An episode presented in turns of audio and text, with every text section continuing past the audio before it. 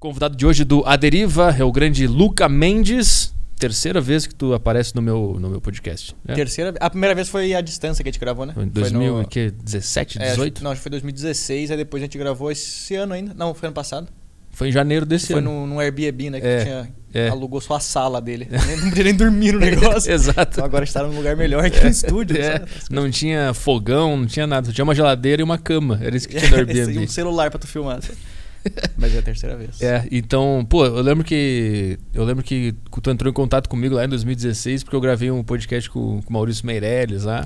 Foi. E aí tu me mandou uma mensagem, ah, eu tô aqui em São Paulo, trabalho com, com comédia aqui, se precisar de alguma coisa, dá um alô. Lembra? Não lembro Tu nem disso. fazia naquela época ainda, né? Não, só, não queria, fazia. só queria fazer. Mas eu lembro que eu assistia teu, teus vídeos já que tu postava no YouTube um tempão atrás ainda. Que eu lembro que tu tinha feito algum vídeo falando que tu queria fazer stand-up. Eu acho que tu foi num bar e o cara pediu pra tu mandar o vídeo ou o texto, sei lá, né? É, ele pediu pra mandar o texto por e-mail, que ele É. tinha que aprovar o texto antes de, de poder fazer no show, no bar dele o show. E Ah. já era um tempão atrás, tu nunca tinha feito. Aí tu ficou um tempão sem fazer ainda, né? Cara, isso era 2013. 13, É, cara. eu ficava procurando lugares pra se- me apresentar lá e não tinha.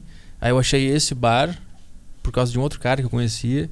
E aí eu queria me apresentar, o cara disse, tem que mandar o texto. Aí eu mandei o texto. Porque o comediante no início ele não sabe qual é o texto dele. É, não, o cara pediu o texto. Fala, cara, o texto tá na minha cabeça. É. É, o- é o que eu falo pros meus amigos, eles dão risada. Isso, eu, não, eu não sei se tem piada, eu, não- eu só quero ir lá tentar. Porque tu fica com medo de mandar o texto e o cara fala, não, tá uma bosta. É. Eu falo, cara, deixa só eu tentar, pelo É. menos. pra E foi isso que aconteceu. Provavelmente era uma bosta, porque eu escrevi, Mas mas. mandou o texto. Mandei. E aí ele não não, respondeu. não respondeu mais até Me ignorou. Tu acha que ele assiste teu podcast hoje? Não, acho que não. Acho que ele não lembra. O nome dele era Donato. Donato Oliveira. Ah, o Donato, eu conheço ele. eu Donato?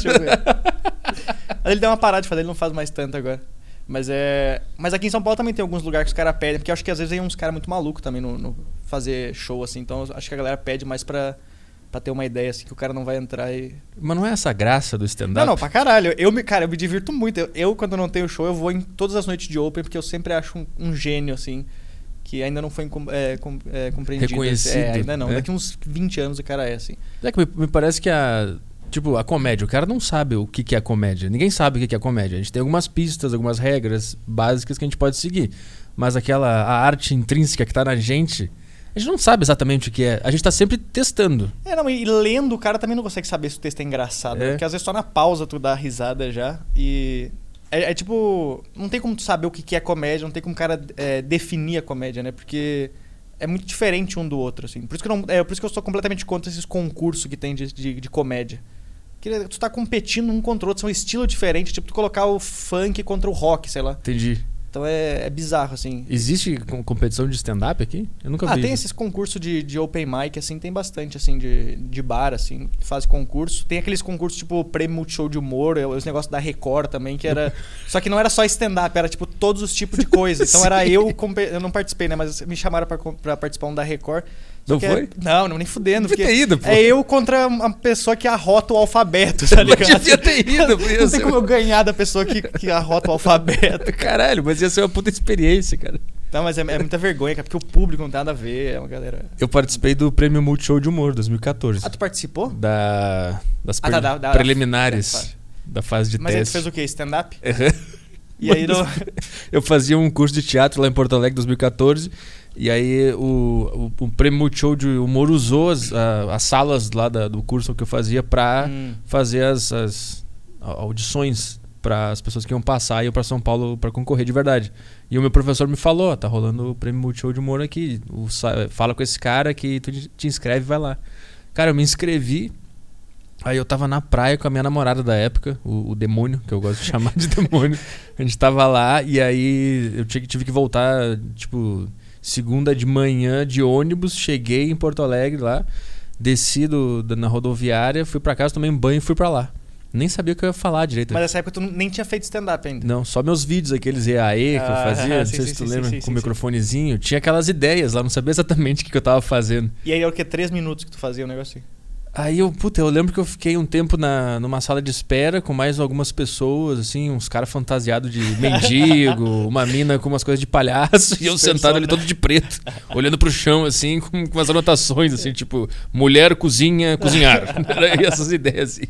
Aí o cara me chamou, cheguei lá, era tipo uma sala assim, com um cameraman com aquela câmera assim no, no ombro. Com uns panos em cima, aquelas, aquelas câmeras antigas. Aquele cara explode É, assim. E tinha tipo três jurados assim atrás, numas, numas mesinhas com uns papel anotando assim, olhando e anotando. E aí o cara, o cara da câmera ele pegou, me deu o microfone. Vai. Assim. Faz-me rir. Isso, exatamente. Vai, tem três minutos. Aí eu fiquei, comecei, fiquei falando pra câmera, assim, falando, falando, aquele silêncio horrível. Que é horrível, não tem como saber isso aí. Eles ficam fazendo um show normal a, a audição, sei lá, É, negócio. é. Tem que saber, porque tu tá fazendo três. Tu tem que fazer três pessoas rir, cara. É muito difícil fazer três pessoas rir, porque elas não podem gostar. Elas podem não gostar de ti, né? É, o máximo que eu consegui tirar de, de, de reação dos três jurados foi. Uma hora fiz uma piada, o cara olhou pra cima assim, fez. E voltou. e continuou anotando os bagulhos assim. Aí eu fui embora e nunca mais me contataram. assim. É maravilhoso. Não, mas isso aí é. Esse é, um, esse é um bom assunto. Ninguém sabe exatamente o que é comédia. E, e ninguém sabe o que vai ser engraçado. E ninguém sabe. Tem tanta gente que, que pode ver a comédia e algumas pessoas vão gostar, outras. Tu que eu tava contando uma história agora, antes de entrar no ar, tu foi pra Curitiba agora. Eu fiz, fiz show em Curitiba agora. Fiz uma semana de show fora agora. E aí, o primeiro começou em Curitiba. Daí. E aí não começou muito bem. Como é que foi? Cara, eu fiz no. Eu, eu me fudi, assim. Eu nunca tinha. Porque geralmente os shows que eu tô me fudendo hoje em dia, assim, bastante, é show, sei lá, que tem pouca gente, ou que a estrutura é ruim, ou que tá tendo, sei lá, funk antes do lugar, entendeu? Tipo, Uhum. eu fiz. eu- na quinta-feira passada, antes desse show de Curitiba, eu fiz numa narguileria em Guarulhos. Que, cara, quando a gente entrou, tava tendo. Tava tendo funk, tava todo mundo dançando em cima do palco. Aí o cara só, tipo, tirou a música e falou: pode começar o show. aí o cara primeiro entrou, não tava funcionando o microfone. Aí eu era o último ainda. Aí é muito ruim tu ser o último e tu vê que o show tá uma bosta, que tu vê todo mundo sofrendo, sabendo que já vai sofrer. É sabe? tipo um corredor da, É da, tipo esse da morte. corredor de, de porco, assim, que o porco tá vendo os outros morrendo e ele tenta voltar, mas tu fala, não, não, cara, tu vai ter que ir. E Tem aí, um cara fazendo com aquele negócio na tua bunda assim. empurrando. E aí eu entrei, cara, nesse, nesse daí de, de Guarulhos, e aí eu fui uma. Comecei a fazer e ninguém tinha. Todo mundo fumando narguilha, os caras de Juliette à noite, sei lá, cagando pro show. E aí teve uma hora no meio da, no meio da piada eu parei e falei assim. Vai começar a putaria. Aí eu comecei a gritar e comecei a chamar o DJ. Aí todo mundo levantou e começou a aplaudir, assim. Aí eu virei um deus pros caras. Eu falei, cara, era só isso que eles queriam. Eles só queriam dançar. Eles só queriam isso. Então, geralmente, os shows que eu tô indo mal são esses assim de, de estrutura ruim. Só que aí eu fui fazer em Curitiba agora, que é um show que tá tendo lá semanalmente, assim, e tá. E é, é legal pra caralho o lugar, assim, tá. Todo mundo fala que é legal. Só que.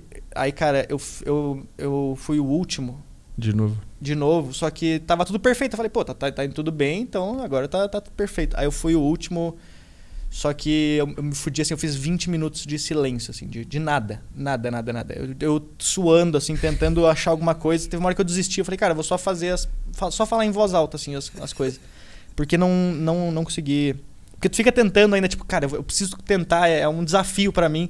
Sim, de comédia é tipo Maria Movediça, né? É, é, tu vai tentando sair do negócio E vai tu vai piorando. piorando o O, negócio. o pessoal vai farejando, ele tá, ele tá nervoso, ele tá tentando, ele não tá conseguindo. Porque só eles não ri, beleza, mas aí tu vai fazendo, tu começa a ver outros movimentos, assim, tu começa a ver o cara já cruzando o braço dele, sabe? Tu começa a ver o cara.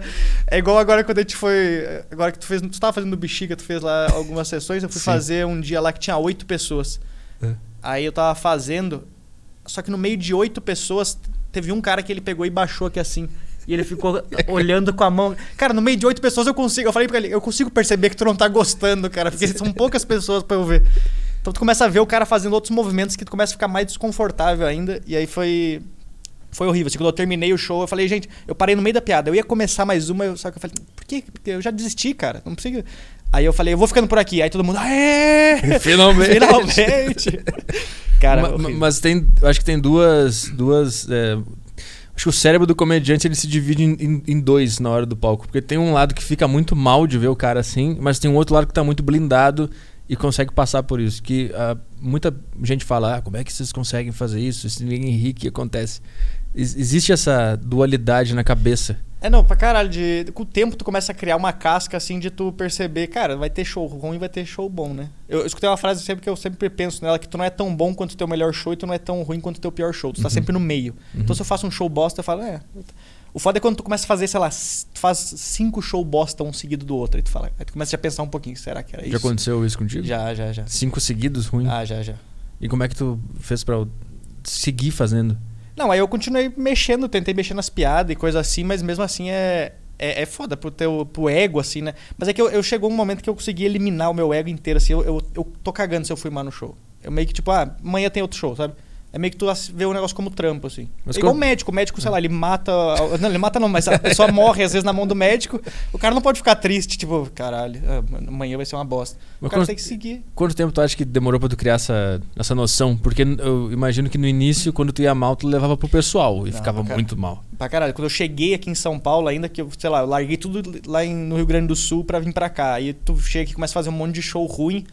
Aí tu começa a pensar, porra, cara, eu me mudei pra São Paulo pra fazer esse negócio, tá uma bosta. Mas acho que depois de um tempo. O que me, o que me ajuda muito é, nesse negócio assim de, de ego é que eu, eu, eu, escuto muito a galera lá de fora falando. Hum. Então tu vai ver os caras, sei lá, o podcast da galera de lá, os caras que estão, sei lá, 30 anos fazendo negócio.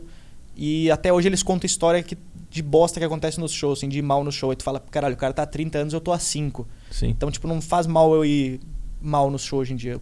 Algum dia vai acontecer isso para sempre, entendeu? Sim. O cara pode ser o melhor cara do mundo que ele vai, vai se fuder algum show. Conta a tua história, que a tua história é, é, é do caralho. Tu saiu do. Que, que, cidade que é lá no sul mesmo? Não, eu morava em, eu morava em São Leopoldo. Isso. É, eu morava em São Leopoldo e aí eu, eu, Na verdade, eu morava em Canela, eu me mudei para São Leopoldo fazer faculdade. E aí quando eu tinha. Quando eu me formei na faculdade, eu abri uma produtora com um amigo meu, só que aí não dava dinheiro para nada, né? E aí a gente. Produtora de quê? De... É produtora de vídeo. Aí a gente fazia, tipo, videoclipe de banda, esses negocinhos, só que não dá dinheiro, essas coisas. Uhum. Casamento, sei lá. Sim. Aí, aí a gente falou, cara, vamos cada um pegar um trabalho e tentar fazer. E aí no tempo livre a gente faz os curta. Porque todo mundo que faz uma produtora quer fazer curta, na verdade, quer fazer filme, sei lá. Aí a gente começou a tentar procurar trabalho. Aí eu fiz uma entrevista com o. pra trabalhar na Atlântida, lá no Pretinho. Ah, tu fez? Fiz. Lá para trabalhar de edição de vídeo. Né? No Pretinho eu fiz com o Piangers, inclusive, uhum. a, a coisa. E aí eu não passei na entrevista. Aí quando eu não passei, eu comprei minha passagem para São Paulo já. Tá, mas nesse, nessa história toda, quando tu morava no sul lá, quando é que tu descobriu comédia e, e, começou a bater isso na tua cabeça de querer viver disso? Cara, eu queria, eu queria fazer muito tempo já comédia, assim. Eu, eu 2008 eu lembro que eu mandei um, um depoimento pro Mansfield, pro Marcelo Mansfield. Uhum. É no Orkut um depoimento para ele, pedindo para ele ler um texto meu. Aí ele me respondeu de volta falando: Eu não leio o texto de comediantes. Porque ninguém quer ler o texto de quem tá começando, né? Tipo, não é igual os caras do bar que ficam pedindo texto.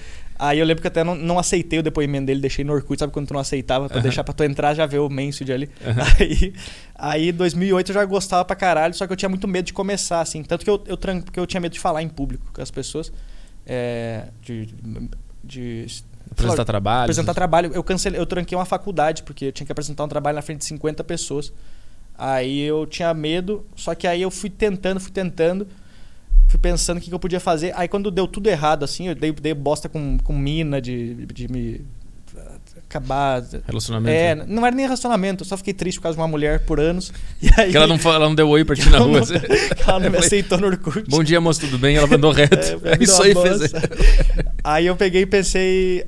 Aí eu peguei e decidi, cara, quando eu vi que eu não tinha mais trampo, não tinha mais nada pra fazer, eu falei, cara, eu vou tentar fazer um Open. Aí eu te... cheguei a procurar a galera lá. Aí eu fiz um Open no Sul, só que não tinha mais. Tinha, sei lá, uma noite mensal no estado inteiro na época. Onde era? Era em Caxias, do Rafael Campos, que era no Vagão. 2000 e... 2015, isso. Aí eu fui para Caxias fazer. Eu não falei pra minha mãe que eu ia fazer stand-up, eu só falei que vou para Caxias. Aí eu fui para Caxias, passei uma noite lá, aí eu fiz, era concurso também, mas aí eu não, não ganhei, porque quem ganhasse podia abrir o solo do Cambota. Ah. Que era em Caxias. Aí eu não ganhei, mas depois que eu fiz, eu falei, cara, eu vou fazer isso aqui pro resto da vida. Mas essa experiência tu foi bem no, nesse show? Pra aquele dia eu fui bem. Tipo, quando, sabe quando tu faz o show, tu fala, ok, fui bem para meu primeiro show. Só que, sei lá, dois meses depois eu fui assistir o vídeo e falei, cara, que horrível esse cara. Essa foi a, primeira aparição que tu fez no primeira, palco? Primeira vez que eu. Eu até lembro que eu, quando eu subi no palco, eu nunca tinha falado no microfone, assim, eu não sabia como é que era uhum. a sensação do negócio. Aí a primeira coisa que eu, eu fui. Eu fiquei a tarde inteira decorando o texto, só que quando eu entrei, eu falei eu nunca encostei no microfone na minha vida. Aí ficou um puta silêncio, assim. aí eu falei, caralho, acabou minha carreira já. Aí eu. Aí depois eu fiz o texto, foi, tipo, a galera riu, assim, pro, pro dia foi ok, mas. Mas daí tu vai assistir agora é horrível, né? As piadas, assim. Mas quanto. Eu quero, eu quero entender como é que um cara que não conseguia fazer, apresentar trabalho na faculdade conseguiu é, subir no palco em 2015 e, e enfrentar esse medo. Sabe, sabe, acho que o meu maior problema é, não é eu falar em público, é eu responder as pessoas, sabe? Tipo, eu não consigo. ah, Tipo, eu te conheço, então eu consigo conversar contigo, mas quem eu não conheço, eu não consigo responder porque eu não sei o que a pessoa vai perguntar pra mim, sabe? Então eu, não- eu fico com medo da pessoa perguntar alguma coisa e não saber, assim, porque é por isso que na, na faculdade era ruim, porque tu tinha que apresentar o trabalho e geralmente o, o professor ele te perguntava coisas sobre o trabalho. Aham. E aí eu ficava nervoso com isso, assim, cara, meu TCC foi horrível, assim. Eles Ah, chegou, passaram- chegou a te formar. me formei, me formei em comunicação digital. Acho que eles me passaram meio que por dó, assim, porque, porque acho que se eles não te passam no TCC, quem se queima é a orientadora que liberou tu fazer a apresentação, né? Aham. E aí, ali- acho que os, os caras da banca, eles eram meio que amigos da orientadora, então não queriam fuder também a, a vida dela, então me, me aprovaram por isso, assim, porque, cara, eu, eu tremia falando, assim, eles me perguntavam os negócios, eu respondia os negócios nada a ver. Foi horrível, assim. E aí, então, acho que o meu maior problema sempre foi esse aí. Tanto que hoje em dia, quando eu tô no palco, assim, se alguém me pergunta uma coisa, se alguém fala alguma coisa, sei lá, um heckler, assim, alguma coisa, eu já travo na hora. Tu lembra da professora? É, eu lembro do TCC. dela, Lembro a banca, assim, sentada do lado. Mas tu, tu te formou em que ano? 2012. E aí até a 2012, 13, 14, 15, tu ficou nutrindo esse sonho de, de ser comediante? Na- É, cara, eu ficava. Eu, até, meus, até meus 24 anos eu ficava no meu quarto andando com o controle na mão, fingindo que eu tava fazendo stand-up, assim, sabe? Pros meus bonequinhos. assim, dela. então era. Eu sempre imaginava fazendo, só que eu nunca sabia se eu ia fazer, assim. E, mas nesses anos que, que passaram aí até tu subir no palco, tu procurou alguma coisa pra, pra acabar com esse nervosismo, pra aprender a lidar com o público? Eu fazia um negócio que era meio. Era meio maluco, assim, que eu saía às vezes pra tentar perder essa vergonha das pessoas. Eu comecei a ir nos mercados do Rio Grande do Sul, ia nos mercados da minha cidade, e aí fazer eu o texto pro caixa. subia no caixa e ficava. Eu tava vindo pra cá. Não, não, o que eu fazia era. Eu chegava pra alguma pessoa aleatória do mercado e inventava algum produto só pra ver a, a resposta da pessoa, assim, só pra eu conseguir falar alguma coisa. Tipo, é, como é que eu. Deixa eu pensar num produto. Eu chegava pra alguém e falava: "Ah, Sabe onde que eu consigo aquele macarrão instantâneo que fica pronto em 10 segundos? Sei lá, eu falava alguma coisa, inventava algum produto na hora pra ver a reação da pessoa, assim. Aham. E aí só pra eu ver como é que eu me sentia com esse desconforto, esse constrangimento, assim. Caralho. E aí eu fazia isso direto. Todo dia eu saía na minha casa, eu ia no mercado, eu tentava falar, eu ia eu perguntava pra alguma pessoa assim, pra eu ter, para eu perder esse medo de falar com as pessoas. Porque até meu, cara, dos meus 16 até meus 25, eu passei eu não, não saía de casa, assim. Eu, não, eu ficava jogando computador o dia inteiro, então eu só sabia falar com as pessoas pela internet. Eu não sabia falar Aham. pessoalmente, assim, com as pessoas. Tu tinha fobia social também? Pra caralho, pra caralho, assim, de não conseguir, de não me sentir confortável nenhum lugar, tá com medo do negócio, assim. Quando tinha que ir em alguma festa, alguma coisa, Ah, não ia. era horrível. Eu não ia, não ia. Eu ficava jogando computador o dia inteiro. Depois que eu comecei a jogar computador, eu, eu não saí da minha casa, assim. Eu inventava desculpa pra não ir nos lugares, não ia em nenhuma festa. Mas mesmo assim, tu era esse cara. Eu, inclusive, eu não sei se, se tem como botar depois na, pro pessoal que tá vendo na live. Tu era, um, tu era gordão também. Tu era, quanto- quantos quilos tu tinha? Né? Eu pesei ao todo 120. Então, como é que esse cara que tava lá no computador, pesando 120 quilos, é, tu era esse cara, com medo das pessoas, mas mesmo assim tinha alguma voz dentro da tua cabeça é, te provocando, ou te incomodando, falando que tu queria ser mais que aquilo, ou que tu queria aprender a falar com as pessoas. Que como é que o cara que era aquele gordão jogando videogame conseguiu tomar essas atitudes e fazer? Da onde vem essa força? Acho que foi algumas coisas que foi acontecendo com o tempo, assim, tipo. O negócio de eu começar a perder a, a vergonha de falar com as pessoas foi exatamente esse negócio que, tipo, eu me apaixonei por uma mina que morava longe quando eu jogava computador, então a, minha vida inteira era focada nessa mina, assim, sendo que ela tinha um namorado, tinha altas tretas, assim. E aí, quando realmente eu vi, assim, cara, não tem mais como eu conseguir. Porque eu tava naquele negócio, assim, eu era legal com a mina enquanto ela namorava, porque eu, na minha cabeça era assim, quando ela terminar com o cara, é, eu sou o próximo. Ah, Era meio que nessa minha cabeça. E ela não terminava com o cara. Aí teve uma época que eu fui conhecer ela, foi uma tristeza, assim. como é que- não, essa história eu quero saber. Não, porque, cara, eu conheci uma mina que morava em, em Maringá. E aí essa mina, ela jogava também internet. Jogava os jogos. Jogava internet. Jogava internet, tipo velho falando. Ele Cara, surfava, 60. ela ela surfava na internet. Ela jogava internet, é muito é velho. muito velho. muito tio. Muito bom. Ela jogava o mesmo jogo que eu e o namorado dela morava em Recife e o cara também jogava o jogo. Era o gordão também em Recife. Não, não, o cara era. Ele, o cara era o completamente oposto de mim. Ele era magro, tinha um trabalho, ganhava bem. Então ela E sabia falar. sabia falar. Aí ela namorava com o cara, só que ela gostava de mim, sempre trocava ideia com ela o dia inteiro. Eu ficava, cara, eu ficava até as nove da manhã falando com ela. Virava Skype, noite. virava a noite jogando. E aí, quando de- depois que ela terminou, sei lá, umas quatro vezes com o cara, eu falei, beleza, agora eu vou te conhecer em Maringá. Ah. E aí eu fui conhecer ela, só que aí, cara, foi horrível porque o, o cara descobriu que eu tinha ido pra lá. E aí ele, a mina ficou triste pra caralho. Eu lembro que eu tava no cinema com ela, ela foi no banheiro, e quando ela voltou, ela voltou chorando, assim. Aí eu falei, o que foi? Acabou o papel? O que foi? Tipo, aí ficou uma tristeza, ela foi pra casa dela. Eu lembro até hoje que ela bateu a porta na minha cara, assim, pra eu nunca mais voltar. Caralho, mas ela, ela que era a sacana da história. Era isso, era isso. E aí eu me fudi. E aí eu voltei pra, pra casa tristão, assim. No ônibus, aquela viagem Não, de foi, ônibus. foi de, de avião, mas eu voltei triste, assim. E aí a gente. A única diferença é que tu sofreu menos na viagem. É, foi mais rápido. Deu, deu mais tempo de chegar no meu chuveiro pra Isso, chorar. isso. Aí eu. Depois, dessa mina, depois desse negócio, eu fiquei uns dois anos triste ainda por causa disso, dessa mina, assim. Caralho. É, eu fiquei, sei lá, uns, ao todo uns cinco anos pensando nessa mina, com, nesse rolo, assim. Meu Deus. É, foi horrível. Aí eu, depois disso a gente. Aí depois disso eu falei, beleza, cara, agora eu preciso fazer alguma coisa com a minha vida. Eu vi que aqui, por esse caminho não deu, eu preciso fazer alguma coisa. O que, que tu percebeu da tua personalidade que era errada, que tu queria mudar nessa época? Eu acho que eu, eu era muito de fazer tudo pra tentar agradar as pessoas, assim, sabe? De tentar. Eu fazia tudo pra, pra essa mina, cara. Mandava flores pra ela, mandava coisa, assim. Aí eu. Qualquer coisa que ela falasse, eu fazia. Então era muito esse negocinho, pau mandado, assim, de. Aham. Ah, vou esperar ela terminar. Era um pensamento muito errado. Tipo, vou esperar ela terminar pra eu começar a namorar com ela, sabe? E aí eu. Era, era meio carente nessa época. Pra caralho. Porque eu não, cara, eu não ficava com ninguém. Eu não transava com ninguém, não saía de casa, eu não encostava em pessoas, assim. Então, qualquer coisa que a pessoa falasse na internet, eu fazia, assim. E aí eu pensei, cara, eu preciso mudar esse negócio. Aí teve um dia, o que me fez começar a pensar em fazer stand-up, eu lembro até hoje. Tinha uma mina que ela morava em Porto Alegre, e aí eu nunca mais falei com essa mina, mas eu, eu, eu conhecia ela e eu pensei, cara, eu vou chamar ela pra sair. Só que eu sempre ficava com medo de sair. Aí teve um dia, teve uma noite que eu pensei assim, eu vou. Não quero saber, amanhã eu vou acordar. A primeira coisa que eu vou fazer é chamar ela pra sair e vou procurar alguém que faça stand-up aqui no, aqui no Rio Grande do Sul.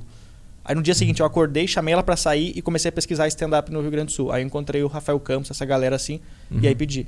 A mina não saiu comigo, mas aí eu pelo menos eu, eu fui pro stand-up. Caralho, mas eu, eu quero saber se foi uma coisa. é, tu leu alguém, tu se inspirou em alguém, ou foi uma coisa completamente natural e, e tava dentro de ti essa, esse Luca que queria fazer essas coisas? Eu acho que foi mais de, tipo, cara, eu tentei todas as coisas e não tinha tentado ainda uma coisa que eu queria fazer há muito tempo. Porque, como eu falei, desde 2008 eu já queria fazer o negócio, mas eu tinha medo de começar. Eu falei, cara, eu já tentei tudo, pra, já tentei fazer faculdade pra agradar minha família, já tentei pegar trabalho. E eu sempre me imaginava realmente fazendo stand-up, só que eu pensava, eu nunca fazia. Até um dia que eu pensei, cara, eu já tentei fazer tudo que eu podia ter feito, mas não tentei fazer a única coisa que eu quero fazer. Entendi. Aí eu fui atrás de tentar. Então, pra essas coisas assim de perder o medo de falar em público, foi mais isso aí, assim, eu tentei tudo e não deu. O negócio de, de emagrecer foi, foi depois de bastante tempo, porque eu comecei a emagrecer em 2016, eu É, foi aqui já, né? É, porque eu Foi lembro quando, eu, quando a primeira vez que eu falei contigo, pelo, que a gente gravou o primeiro podcast, eu tava gordão ainda, né? É. E eu até falava esse negócio de, de que eu ia começar a emagrecer e tal. Eu lembro que eu lembro, não sei se te contei essa história, não sei se eu contei no, no segundo podcast, que Ah. eu eu gra... naquela época lá, no primeiro podcast que a gente gravou, eu te contei uma história que eu fui transar com uma coroa e Aham. aí ela e aí eu contei a história dela no, no, no primeiro podcast. Eu não lembro se eu contei todos os detalhes, assim, de eu ficar esperando ela chegar, que eu falei que eu, que eu não sabia como que ela era, se ela era bonita ou não, e eu ficava olhando pra baixo da sacada, aí passava uma mulher bonita e falava, desquece, desquece, desquece. Eu lembro disso. Aí, cara, depois que eu gravei o podcast, essa mulher mandou um e-mail me eu xingando, lembro disso. falando, isso tá muito errado, o que tu tá fazendo, me expondo, não sei Eu o quê. lembro. E aí, eu, aí naquela época eu não tinha começado a emagrecer, mas aí eu comecei. Eu comecei a emagrecer depois que eu comecei a namorar, na verdade. Porque teve uma semana, cara, que eu acho que em, em, tre- em uma semana, uns três dias eu acordei engo- eh, engasgado com vômito, assim. Caralho. Aí eu pensei, cara, acho que eu preciso. eu preciso fazer alguma coisa. fazer alguma E aí eu coisa. lembro que quando eu fui dormir com a minha namorada, na, na época pela primeira vez, eu, eu acordei com o meu próprio ronco. Aí quando eu olhei pra ela, ela tava com uma cara de assustada, assim. E a gente não tinha começado a namorar ainda direito, era a primeira vez que ela foi dormir na minha casa. Aí eu lembro que ela saiu, ela quis ir pro metrô e foi embora, não falou nada, assim. Seria o barulho do metrô. É, vou dormir aqui, a vida dorme na serra. aqui é bem melhor. o cheiro do mendigo é muito melhor do que o da tua O casa. barulho dos trem passando é muito mais agradável. Aí eu lembro que eu falei, perguntei pra ela se tinha sido por causa do meu ronco, ela falou que era por causa do ronco. Eu falei, cara, acho que eu preciso emagrecer.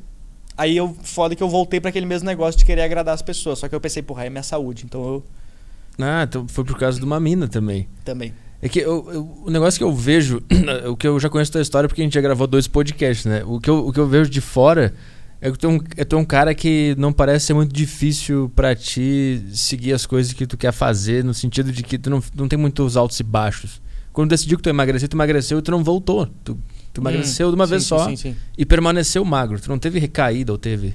Não, não, não, nu- nunca tive. Mas é mais, é mais esse negócio, tipo, depois que eu começo a fazer um negócio, eu sempre demoro pra fazer os negócios. Tipo, stand-up demorei pra caralho, emagrecer foi o caralho. Mas quando eu, eu começo, eu falo, cara, eu preciso fazer agora pra valer a pena o negócio. É tipo, São, quando eu me mudei pra São Paulo, eu pensei, porra, eu lembro que eu cheguei em São Paulo, eu tinha medo de. tinha vergonha de pedir pra fazer show e tal, por esse negócio não saber falar direito com as pessoas. Uhum. Só que eu pensei, cara, eu me mudei pra São Paulo, eu preciso pedir show. Eu vim pra cá pra fazer isso. Sim. E aí eu falei, cara, então já que eu vim pra cá pra fazer isso, eu vou fazer. É, tu, tu se colocou numa situação de desconforto e obrigatoriamente a tua, o teu cérebro teve que mudar e fazer sim, as coisas. sim, aí virou a chavezinha. É que tu te colocou em várias posições de desconforto, né? É, Foi esse Sim. é o negócio. Botou- É, vou- o vou- negócio do desconforto de eu falar, cara, preciso fazer E alguma coisa. a história da a tua saída do sul pra São Paulo, isso aí é interessante também. Tu fez esse a primeira vez que tu pisou no palco foi 2015, 2015. nesse show em Caxias, né? É. Que era o concurso de open mics. Isso, isso. que tu não ganhou. Aí depois disso, tu permaneceu com, a, com essa. Tu tinha certeza, vou fazer isso da minha vida mesmo, né? E aí o, esse processo até aparecer em São Paulo. Quanto tempo tu continuou Cara, foi, lá? foi muito rápido. Eu, eu fiz meu primeiro Open dia 9 de abril de 2015. Aí depois eu fiz mais um Open no Sul. E aí fiz dois em Curitiba, só que quando eu fiz em Curitiba eu já tinha comprado a passagem pra São Paulo. Aí julho eu me mudei. Então eu fiz em abril, julho eu tava em São Paulo.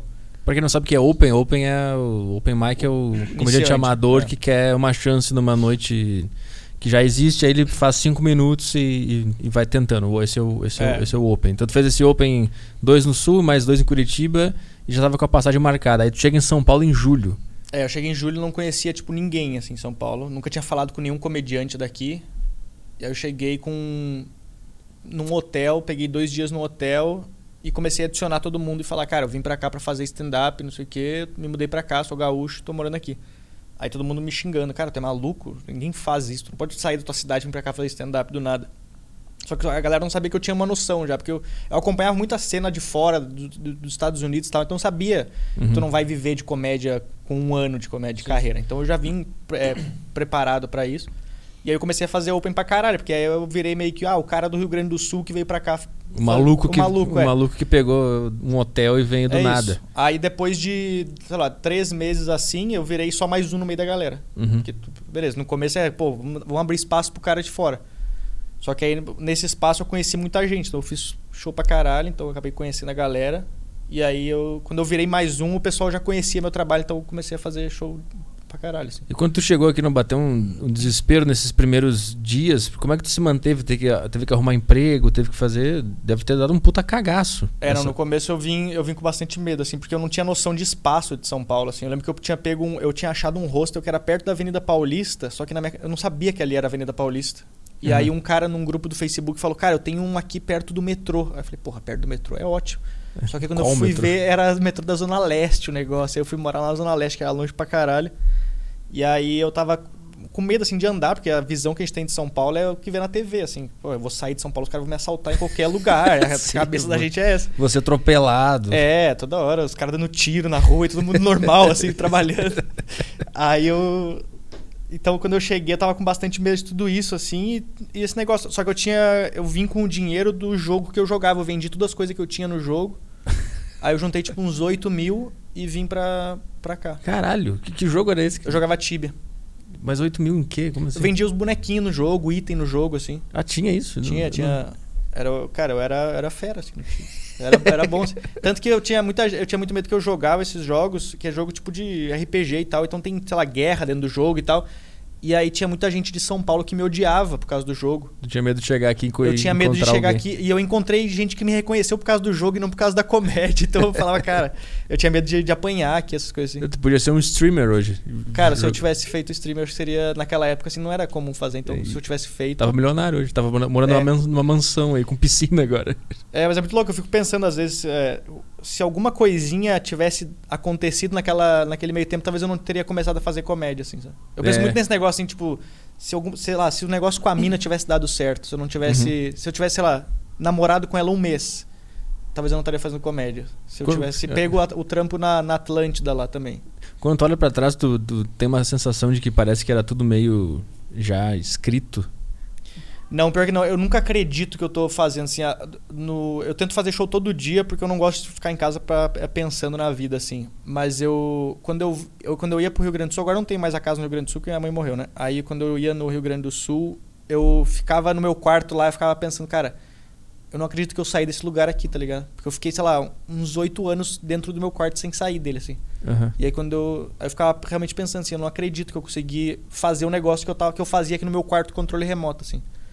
Mas eu digo assim, quando tu olha pra tua trajetória e tu pensa nessas, nessas coisas, cara, foi por um detalhe ali.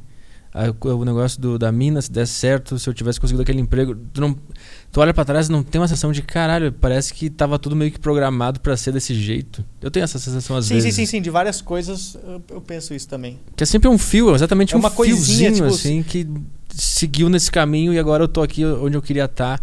E me dá uma sensação às vezes de que parece que estava escrito ou predestinado, não sei é porque tu não exatamente. consegue entender o negócio, né? É porque é, é literalmente qualquer coisinha, assim. Sei lá, se o, se o Pianger tivesse me falado, cara, fica mais uma semana aqui pra fazer o- a próxima fase da entrevista. Talvez Aham. eu não teria comprado a passagem logo em seguida, sabe? Quando tu foi rejeitado nessa entrevista, tu já comprou a passagem. Comprei. Quando ele falou que não peguei a vaga, eu, eu comprei a passagem de ida já. Falei, cara, agora eu vou.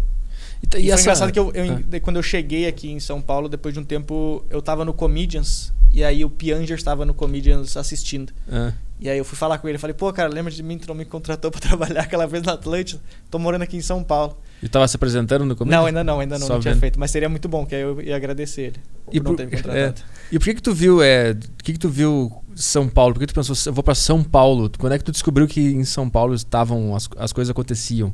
Ah, mas eu acho que pra todas as áreas acaba sendo São Paulo bastante. Assim, pra ti também mudou pra caralho, assim, depois Sim. que tu veio, assim. É meio que de... de aqui tem muita oportunidade, muito show, tinha muito show rolando aqui. Tu sempre, sei lá... Tu acompanhava pela internet? É, a nossa cabeça era sempre comedians. E todo mundo que mora fora pensava, pô, comedians, comedians em São Paulo. Isso, é. Eu, eu lembro disso, ficava pensando no Comedians. Comedians era o grande É, ícone. qu- quando eu me mudei pra cá, eu lembro que eu fiz um. Eu, acho que foi no, sei lá, no meu terceiro mês aqui em São Paulo, eu gravei um vídeo na frente do Comedians de selfie falando que eu ia fazer show lá depois de dois anos. E aí eu consegui fazer show lá um ano depois. Ah, tu fez um filme. Eu, eu um acabei vídeo- fazendo antes, eu fiz um vídeo meu, tipo, meio Pra que. ti mesmo. Pra mim mesmo, assim. Uhum. Daqui dois anos eu vou fazer show aqui. Uhum. E aí eu acabei fazendo um ano só depois. Então eu fiz o show antes do que eu tinha Sim. falado no vídeo. Aham. E aí foi ruim porque ao mesmo tempo na minha cabeça era tipo assim. Na minha, é, pra mim, eu ia estar pronto só daqui dois anos pra fazer show aqui. Aí os caras me chamaram pra fazer show antes. Cara, na minha cabeça era. Acho que eu não tô pronto pra fazer É, esse tipo, negócio. Me contrata só daqui dois anos. É, daqui não, não, dois não, é anos eu só vou... no dia É, do vídeo. Daqui dois anos eu vou estar bem. É. Agora eu sou mais ou menos. Mas eu quero essa, eu quero saber dessa, desse primeiro momento em São Paulo, quando tu chega aqui, gordão, antissocial, mal, todo errado, não sabia socializar. Começou a procurar o pessoal no Facebook pra adicionar e tentar achar lugar pra fazer show. É, eu lembro que tu é, conseguiu um emprego, né, Pra se manter aqui. É, quando, quando começou a acabar meu dinheiro, porque minha mãe sempre me ajudava também. Minha mãe mandava, sei lá, 500 reais por mês. E aí eu conseguia. Aí eu fui morar com alguns comediantes. E aí quando meu dinheiro começou a acabar, eles também me ajudaram de tipo, ah, não precisa pagar o aluguel então. Uhum. Aí eu fiquei sem pagar aluguel, mas o dinheiro tava acabando. Porque eu queria muito. Quando eu cheguei, eu queria fazer network, queria conhecer o pessoal. Então eu saía do show, ia pra padaria, comer, pra sentar e trocar ideia com a galera e gastava, sei lá, 50 reais por, por noite, assim. Uhum. E aí, quando o meu dinheiro começou a acabar, eu peguei um trabalho no, num telemarketing. Que aí eu fiquei dois meses no telemarketing. Não aguentou. Não aguentei, porque. Justamente por isso, assim, porque eu, eu acordava cedo, ia pro telemarketing, saía dele, ia direto pro show, saía do show, ia pra padaria com o pessoal. Aí não, não tinha tempo pra fazer. É, Porque, aí eu, as, as noites depois do show fica até é, de madrugada. de né? madrugada falando. E aí eu trabalhei dois meses nele, só que foi me- esses dois meses foi o que conseguiu me manter. Aí eu comecei a ganhar um pouco, já comecei a fazer show no Comedians. E na época, depois que tu começava a fazer no Comedians, tu começava a fazer bastante nos outros bares do circuito, assim. Aham. Que a cabeça das pessoas era, pô, se ele faz no Comedians, eu posso chamar ele pro meu bar. Que são os bares que pagam, né? Que são os bares que pagam. Então eu comecei a fazer alguns shows de convidado, assim. E aí comecei a editar vídeo também da galera. Então eu ganhava uma grana que conseguia me, me manter. E os trabalhos de telemarketing falam que é uma das coisas mais horríveis que tem para um ser humano, é degradante. Cara, é, de- é horrível, assim, porque os caras. Tu se sente mal no negócio. Eu, eu achava que eu não tinha sentimentos, mas eu. Quando eu entrei no telemarketing, eu, eu me sentia mal, porque o meu era tipo um site da Cato, era site de empregos que tu tinha que ligar e. O cara liga de dentro do negócio pro próprio telemarketing É, pra tipo, conseguir um é emprego melhor. Ficar falando com ele mesmo. porque era horrível, porque as pessoas que eu ligava eram as pessoas que elas tinham preenchido o cadastro até a metade. Então elas já tinham falado a vaga que elas queriam. Aham. E aí eu ligava pros caras, falava assim: "Ah, sabe aquela vaga que tu tá procurando de publicidade?" Aí o cara falava: "Sim, sim". Aí eu falava: "Cara, eu tenho essa vaga aqui pra ti". Só que não tinha vaga, era só pra mentir. Caralho. E aí o cara tinha que passar o cartão de crédito pra ele ficar ganhar sete dias de graça no site. E aí Ah. quando acabasse sete dias começava a cobrar.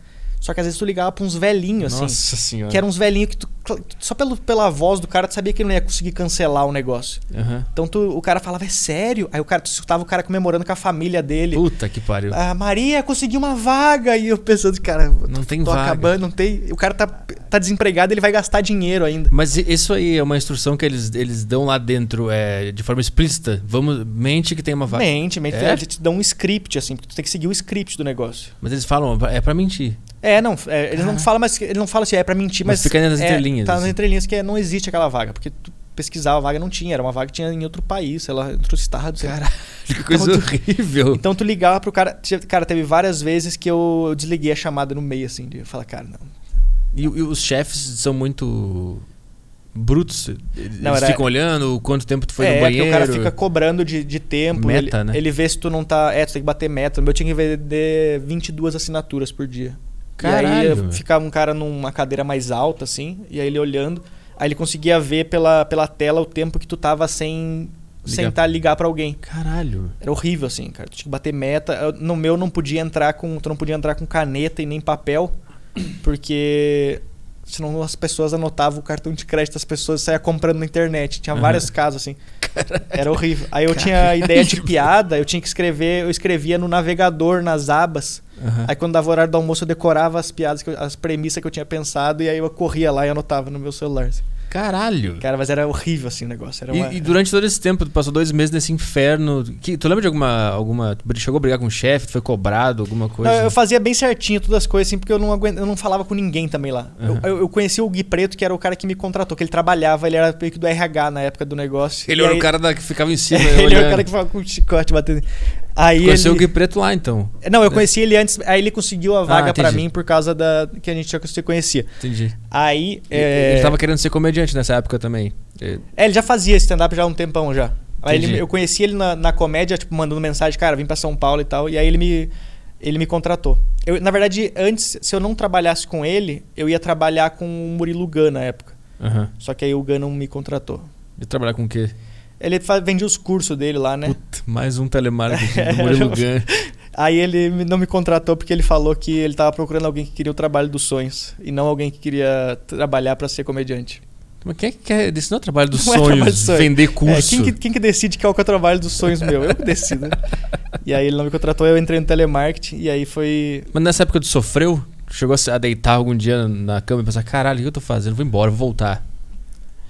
Eu não sei também, porque sempre que eu pensava em se eu pensasse em voltar, eu acho que seria pior. Na minha cabeça era tipo, o meu passado era pior do que o agora. Mesmo eu sofrendo e tá uma bosta aqui, minha vida tava. Eu conseguia fazer stand-up, que era o que eu queria fazer. Então, Aham.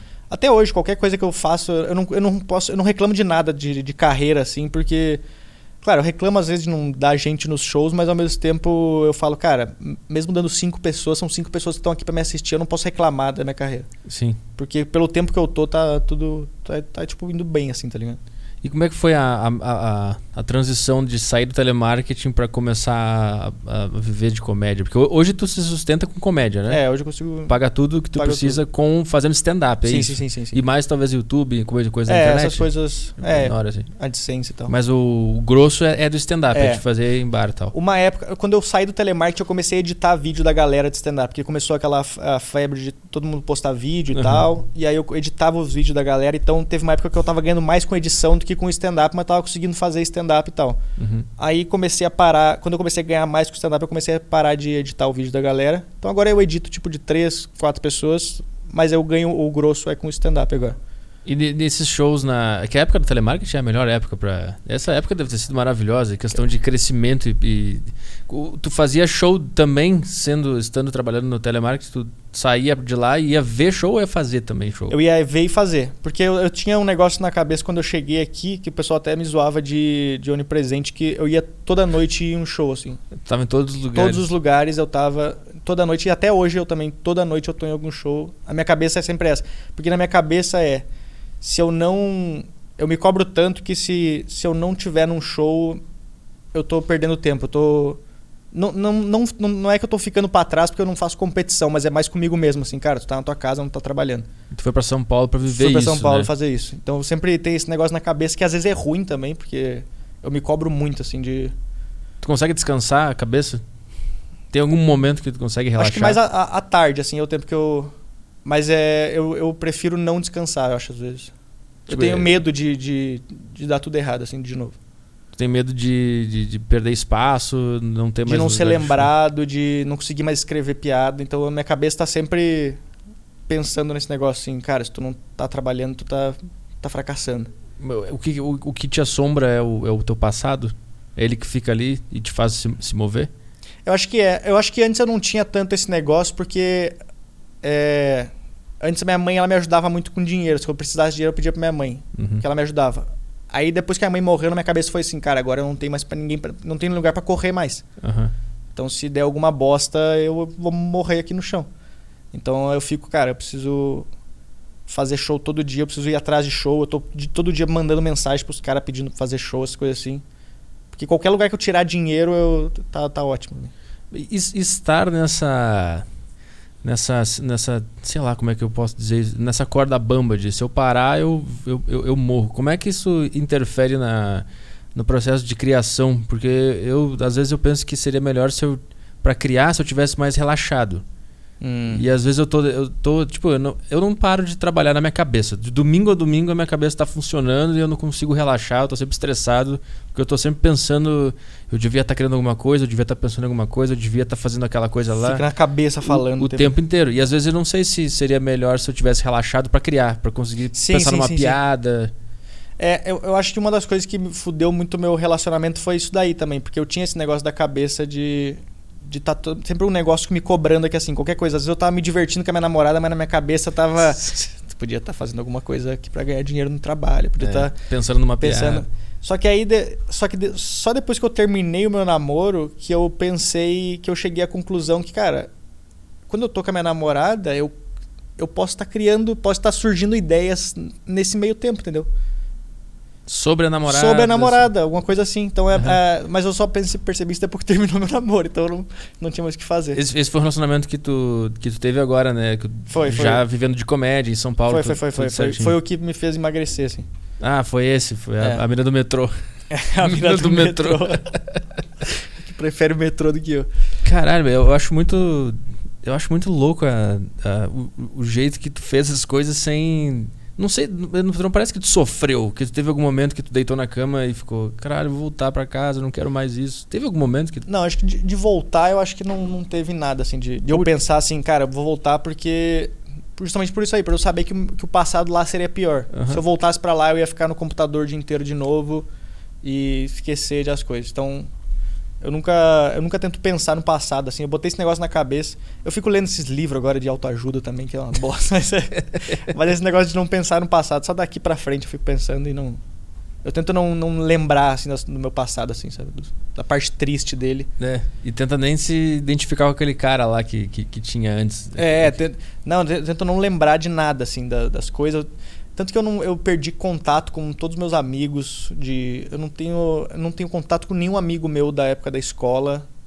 Uhum. Eu não, não sei o que, que Eu fico me questionando, às vezes eu não sei o que aconteceu assim nesse meio tempo. Parece que eu comecei uma nova vida depois que eu me mudei pra cá. e, tipo, esqueci todo mundo, assim, lá.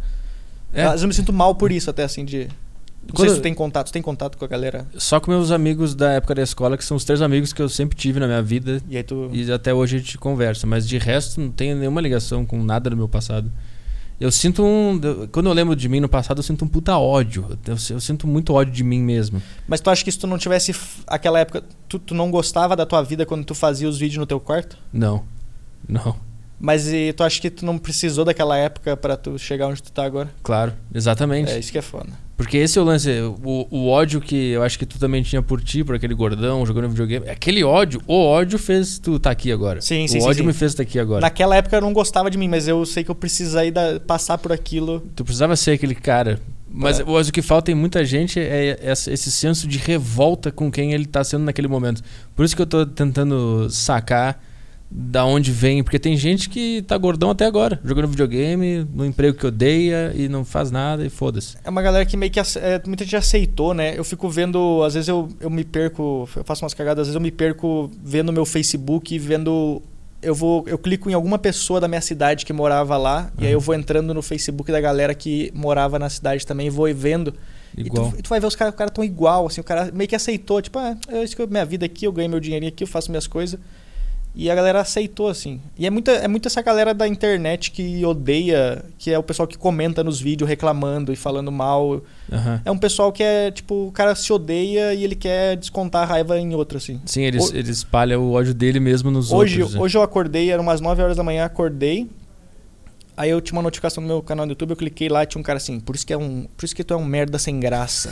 Aí, aí, cara, eu peguei o nome. Eu nunca faço isso, mas eu peguei o nome do cara, eu fui no Instagram dele, aí fui pesquisar a vida do cara. Tu consegue. Só de tu entrar no Instagram, tu vê que o cara é um cara triste, sabe? É um cara que, tipo, ele, ele, não- realizou o sonho da vida dele, ele trabalha, sei lá, com uma. Ele, o cara trabalha com uma empilhadeira, um negócio não sei se o sonho dele era ser, trabalhar numa empilhadeira, podia ser. Mas tu vê que é um cara que ele não tá feliz com a vida, ele gosta de descontar nos outros só. sabe? Mas tu acha que a, é, é- é sorte esse sopro de, de, de- Esse sopro da vida de te falar, ó, faz isso aqui. Tipo assim, ó, stand-up, stand-up. E é porque quando tu sente vontade de fazer stand-up, é uma voz na tua cabeça. Sim, é sim, só sim. isso. Da onde vem essa voz, eu não faço a menor ideia. É, não, não dá pra saber. Eu não faço ideia se é Deus, se é, se é uma- a consciência, se, Se é uma tem- simulação. se- É, se o cara clicou no The Sims lá. Esse cara vai ser É. comediante. Pum. E aí quando tu começa a ouvir essa voz, assim, dizendo faz comédia, faz comédia. E, e- e tem gente que. Eu eu recebo várias mensagens. Porque eu falo sobre encontrar vocação e tal. Às vezes algumas pessoas escrevem assim: e se tu não tem vontade de fazer nada? Se tu não tem sonho? Tem gente que realmente a voz da, da- do do chamado não bate. Tem gente que não. Mas, Mas acho eu- que tem eu- uma galera que não tem nada, assim, que nunca escutou uma vozinha, assim, o cara. É. Ou o cara tem medo, porque às vezes o cara tem medo de começar a tentar fazer. É, isso- essa é a minha dúvida. Sempre que um cara me manda mensagem assim, tá, e eu, eu não tenho sonho nenhum. Eu sempre penso, esse cara tem, só que ele tá ignorando. Ele acha que é tão difícil realizar o que ele tá pensando Dá muito trabalho. que ele tá dizendo pra ele mesmo que ele não tem sonho. Porque eu fiz isso com comédia. Quando eu tinha sonho de fazer stand-up, eu ficava falando pra mim mesmo, eu não tenho sonho nenhum. Tinha esse sonho, só que pff, isso aí nunca vai Ficava falando, ah, não, Nunca vai acontecer. não. Então eu falava, eu não difícil, tenho que- sonho nenhum, eu é. não vou fazer nada. Então tem, tem gente que ou não ouve a voz, ou ouve e ignora. Mas o que, que tu acha que deu que virou a tua chavezinha assim pra tu falar, beleza, eu sempre tive o sonho de fazer porque tu falava em 2013 para que queria fazer stand up, mas também não fez. O que que foi que te fez fazer? Então, pra mim parece que tinha uma mão guiando. Sempre. Qual que foi o primeiro que tu fez? Tu fez num bar. Foi 2013, lá no, Ah, tu chegou a fazer em 2013. no Bar da Mata, lá em Porto Ah, é, Alegre. Bar da Mata. Bar da Mata tinha uma noite de. de uma noite de comédia normal lá. Eu, eu, eu- eu fazia faculdade de jornalismo, né? Ah. E aí tinha uma, uma disciplina de, de rádio. E tinha que fazer um programa de rádio. E aí a gente. O, o programa era de debates. Então a gente fez um sobre liberdade de expressão. E a, o- a, a turma, o grupo, vamos fazer sobre liberdade de expressão, Uhum. comédia e tal. E uma das meninas falou: "Ah, Eu conheço um, um comediante em Porto Alegre. E eu já tava com, com esse negócio na cabeça, eu não sei porquê. Sei lá, eu vi o Bill Burr. Hum. Primeiro eu vi o George Carlin em 2006 e eu lembro que quando eu vi ele em 2006 eu senti a voz. Mas eu ignorei. Ignorou. Totalmente. Que eu vi o cara falando sobre salvar o planeta, umas puta ideia do caralho. Eu lembro que eu senti a voz, mas eu falei, não tem como fazer isso, esquece. E aí eu fiquei 2006, 7, 8, 9, 10 e 5 anos até conhecer o Bill Burr. E quando eu vi o Bill Burr, eu pensei, acho que dá pra fazer, porque era mais próximo da minha raiva, Uhum. da minha energia, sei lá. E eu comecei, eu botei na minha cabeça, vou fazer isso, eu vou fazer isso. E aí teve esse, esse, esse negócio da faculdade. Que vem esse comediante local lá e pra gente discutir sobre liberdade de expressão na comédia. A gente tava discutindo e tal. Depois do, depois do trabalho, eu fui perguntar pra ele: onde é que tu faz comédia e tal? Dá pra chegar lá? Como é que funciona? E o cara falou: ah, só chegar lá e fazer. E aí eu, come- eu fui. Eu fui. Não, era todo sábado. Eu ficava em casa com os papéis, assim, com as ideias. Eu vou lá ou não vou? Eu vou lá ou não vou? E eu não ia. Eu fiquei, sei lá, uns três, quatro sábados sem ir. Só eu ia na porta do apartamento pra desistia. sair e desistia. E aí eu tava. Eu voltei a namorar uma ex-namorada e num desses sábados ela falou: Não, tu vai lá, vamos lá. Ela chamou o táxi, né? Porque era táxi. Ela chamou o táxi, a gente foi e aí eu fiz. Foi a primeira vez que eu fiz. Que aí eu cheguei lá e falei pro cara, eu queria fazer stand-up aí. Mas depois daquele dia tu achou que tu ia fazer pro resto da tua vida? Não, Não. não sei. Eu- sempre senti. Não sei. É porque eu não consigo também entender o que, que será que é o negócio que, beleza, tu, que te segura no negócio, assim. Era, eu- era uma fé inabalável, assim. Era um negócio que. Porque eu acho que eh, muita gente às vezes tem medo de começar a fazer os negócios, tipo stand-up, por exemplo. Porque tu vê o cara no palco fazendo, o cara que tá 30 anos fazendo, tu fala, putz, cara, nunca vou conseguir É. fazer esse negócio. Porque a nossa cabeça é, eu, eu, quero, eu queria começar e já tá onde ele, no nível que ele tá. E, e naquela época a gente não via a trajetória de ninguém. Hoje é muito cara- mais fácil de é, ver, porque hoje todo consegue mundo ver tem o cara começando, tu É. o processo. E todos eles hoje têm podcast, tu pode ouvir histórias deles, Sim, tudo. sim, contando todas as partes que ele, as, as coisas ruins que eles passaram. Aí tu começa a pensar, putz, se o cara, se, se ele passou por coisa ruim, não tem problema eu passar. É, a gente realmente tinha uma ideia de que todo mundo que tava lá chegou pronto lá. Eu tinha essa ideia. É. Pra mim, o cara chegou lá, ele tá pronto. Ele sempre foi assim, nunca fracassou, nunca aconteceu É, nada. porque tu só vê a parte boa do cara. É. Tipo, o Instagram das pessoas, tu vê só a parte boa do cara. É, então eu tinha isso na cabeça, eu pensava, não tem como fazer, mas alguma coisa me segurou fazendo. Tanto que depois do primeiro show que eu fiz, eu fui procurar teatro. Pra Hum. me ambientar em palco e Ah, sim, saber lidar com as pessoas e tal. Então eu não sei o que, que é esse negócio. Eu não sei o que, que é. É, eu não consigo entender da onde que surge o negócio, o que, que te segura no negócio, assim, pra tu não. De tu realmente querer fazer o negócio. Tipo, beleza, eu tenho vontade de fazer, mas o que, que é que me dá aquele empurrão, assim, né? É, e de, e de, e de, Tipo, se botar em situações horríveis de fazer um show e ninguém De passar por essas. E Mas muita gente que começa a fazer stand-up desiste depois disso aí, assim, depois de se fuder num show, né? O cara vai fazer o primeiro show, o primeiro open mic dele. É, geralmente tu tem que levar teus amigos pra assistir, né? Porque Aham. às noites tu tem que levar. Só que tu, tu leva teus amigos, teus amigos te conhecem, então eles vão dar risada de ti. Aí tu, beleza, tu faz. Aí tu vai fazer depois uma noite normal que não tem teus amigos, aí tu se fode. Cara, tem muita gente que faz um open e para de fazer o negócio assim, porque. Fala, cara, isso aqui não é pra mim. eu acho que o que me segurou fazendo foi sempre uma sensação de, tipo, ainda não é isso que eu tava imaginando. E então, tipo assim, óbvio que ninguém vai gostar. Eu sempre pensei, ainda não é. Eu ia vo- voltar pra casa pensando, ainda não é isso. Tá não era isso que eu queria fazer. Entendeu? Mas isso depois que tu começou a fazer, tu pensava. É. Tu fazia um show e pensava isso. É, tipo, eu fiz aquele show lá no. Como é que é o nome daquela noite de open que tem aqui? Que é num, num restaurante. O Salam Aleikum. Eu fiz esse aí, fui mal pra caralho. Fui muito mal. E aí eu voltei, eu voltei assim, cara, ainda não é isso. Óbvio que eles não gostaram, porque eu não mostrei o que, que é que eu quero Ainda não. fazer. Mas aí isso aí te, te, te, te segura a fazer mais? Tipo assim, deixa eu me. É, que que, eu- tu- isso te dá mais motivação ou menos? Me dá mais. Ah, mais motivação. Tipo, ah, deixa eu ficar mais tempo fazendo, porque um É. dia eu vou ter o que vocês querem. Vou ter, Uma vou ter hora o- eu vou. Não é nem o que eles querem. Sim, sim, sim. É Vou... o que eu imagino que Sim, ia ser sim. do caralho. Porque se, se um dia eu fizer uma coisa, eu já fiz coisas que eu acho do caralho. E eu sei que tá bom. E aí, às vezes a plateia não ri. Aí eu falo, foda-se, isso aqui é do caralho, vocês não vão rir, foda-se. Aham. Porque Às vezes eu sei, tá do caralho isso aqui.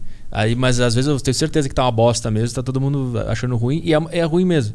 Mas eu acho que a, a esperança de que. A esperança e saber que a- aquele show ruim era o que tinha que acontecer mesmo pra chegar um dia. E eu acho que depois de um tempo, depois de um tempo fazendo, tu começa a perceber que os shows ruins são melhor que os shows bons, assim, pra tua carreira, assim. É. Porque tu, o show bom, beleza, tu vai lá, tu, tu vai bem no show, tu sai de lá e fala, beleza. É. E aí? Ah, mas o show ruim, eu prefiro muito mais o show ruim, porque eu saio, cara, eu saio triste às vezes, mas eu falo assim, tá, mas o que, que eu posso melhorar nisso daqui? É, Então eu começo a criar um desafio na minha cabeça.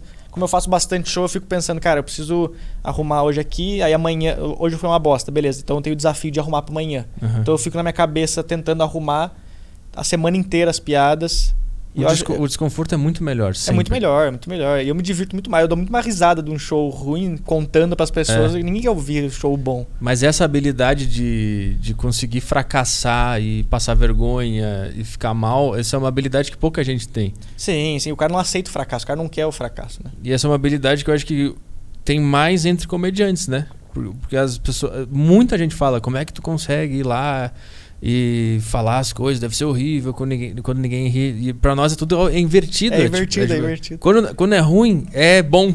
Eu me divirto contando história de fracasso. Assim, Né? O pessoal fala, nossa, por que, que tu fala essas coisas? Cara, eu acho muito legal falar. Como, como foi ruim. Tá todo mundo triste no meu show. Todo mundo com vontade de bater em mim. É Qual foi legal. a pior que tu teve, a pior experiência? Já, já depois de ser profissional. Cara, é que eu faço muito show ainda furado, assim. Porque eu faço muito show. É. Eu faço muito show de open mic, assim, que os caras têm o open mic, tá começando, e aí eles fazem a noite e chamam algum convidado pra fechar a noite, assim. Um experiente. É, e aí eu sempre faço muito esses shows porque eu sou mais acessível, eu sou acessível pros caras, porque eles não conseguem chamar a galera que tá lá em cima, porque os caras não fazem show assim, e- mas eu gosto muito de fazer essas furadas, assim. E dá Então- mais da grana isso aí. É, o que paga minhas contas, assim, vários showzinhos de open mic que eu vou fazendo é, é o meu mês. Aham. Então é o jeito que eu, que eu faço, assim, e eu me meto muita furada, show de narguile. Fui fazer um narguile dentro de um posto um tempo atrás, que a chance de explodir o negócio era. então é um show que a galera não sabe que vai ter o show, é sempre. É, é ruim, assim. O- acho que a pior coisa. esse- Esses, assim, eu me divirto muito fazendo, porque eu entro sem pressão nenhuma. Então eu vou bem no show. Tipo esse Salam Aleikum, eu vou fazer lá, a noite, galera, tá, às vezes eu vou testar a piada lá. Eu entro muito tranquilo, porque eu entro no foda-se, assim, cara, eu vou só falar em voz alta aqui e aí vai bom. Uhum. Mas é, é ruim quando tu vai fazer um show que tem uma estrutura boa, tudo perfeito, e aí tu se fode. Aí Aham. que é a parte ruim, porque fala, cara, fui só eu que vacilei agora. Então, Mas nunca aconteceu nada de o cara levantar, xingar, ou vaiar, alguma bosta assim gigantesca. Não, acho que de, de, de furada assim não, assim. Já vi gente saindo do show, assim, de indo embora, assim. Isso é, quando o cara levanta pra ir no banheiro, eu me ofendo. Eu eu- É, tipo, cara, no meio da minha piada. quando eu fui fazer o solo uma vez aqui em São Paulo, eu fui fazer no final o texto sobre, sobre o, o câncer da minha mãe. Aham. Aí teve uma, uma mulher que, que levantou e falou: Meu pai morreu de câncer. E saiu. Ele fala, minha mãe também. É, minha mãe também. É, é, é. Aí fica. Essa mulher, eu fiz alguma piada, tipo, como que eu não sabia como que era o céu, se o céu era tudo branco, se tinha flores e tal. E ela começou a gritar: tinha fl- é, lá tem flores, flores musicais. E começou a discutir assim. E aí ela ficou puta e saiu do show. Aí no final, ela. No final do show, eu pensei que ela tinha ido embora, mas não, ela esperou até o final do show. Aí no final do show ela veio falar comigo. Pediu Aí ela- desculpa. não, ela vai mandar assistir aquele filme Nossa é minha casa? Nossa casa, aquele filme que fala do céu assim.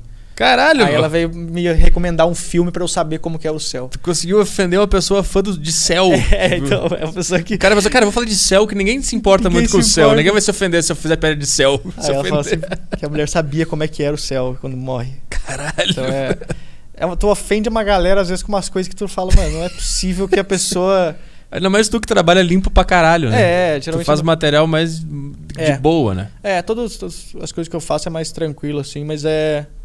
Aí justamente o set. É que às vezes o- essas, essas piadas do, do câncer da minha mãe acaba sendo Uhum. é, que o pessoa às vezes recua, assim, de tipo. Achar que. Às vezes o pessoal não quer rir porque acha que eu tô zoando o câncer, né?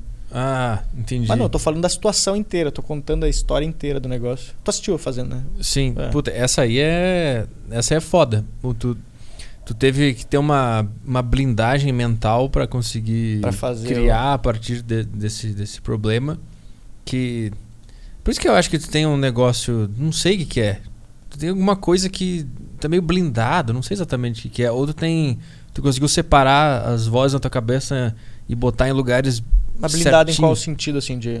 Cara, porque eu, eu- Por mais que o cara seja um comediante, eu acho que se a, a mãe do cara morrer de câncer, talvez o cara não consiga é, fazer texto Hum. disso e botar no show.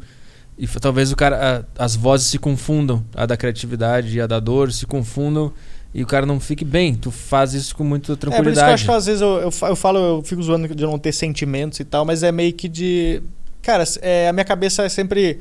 se eu não fizer as piadas, minha mãe não vai voltar, não vai ressuscitar, entendeu? Tipo, Aham. e o, sei lá, o músico, quando alguém morre, o músico faz uma música de homenagem. Eu faço as piadas. Então é meio que o meu trabalho é a mesma coisa que o cara faria na, na música. O cara faria, se o cara é pintor, minha mãe morreu, vou fazer um quadro dela.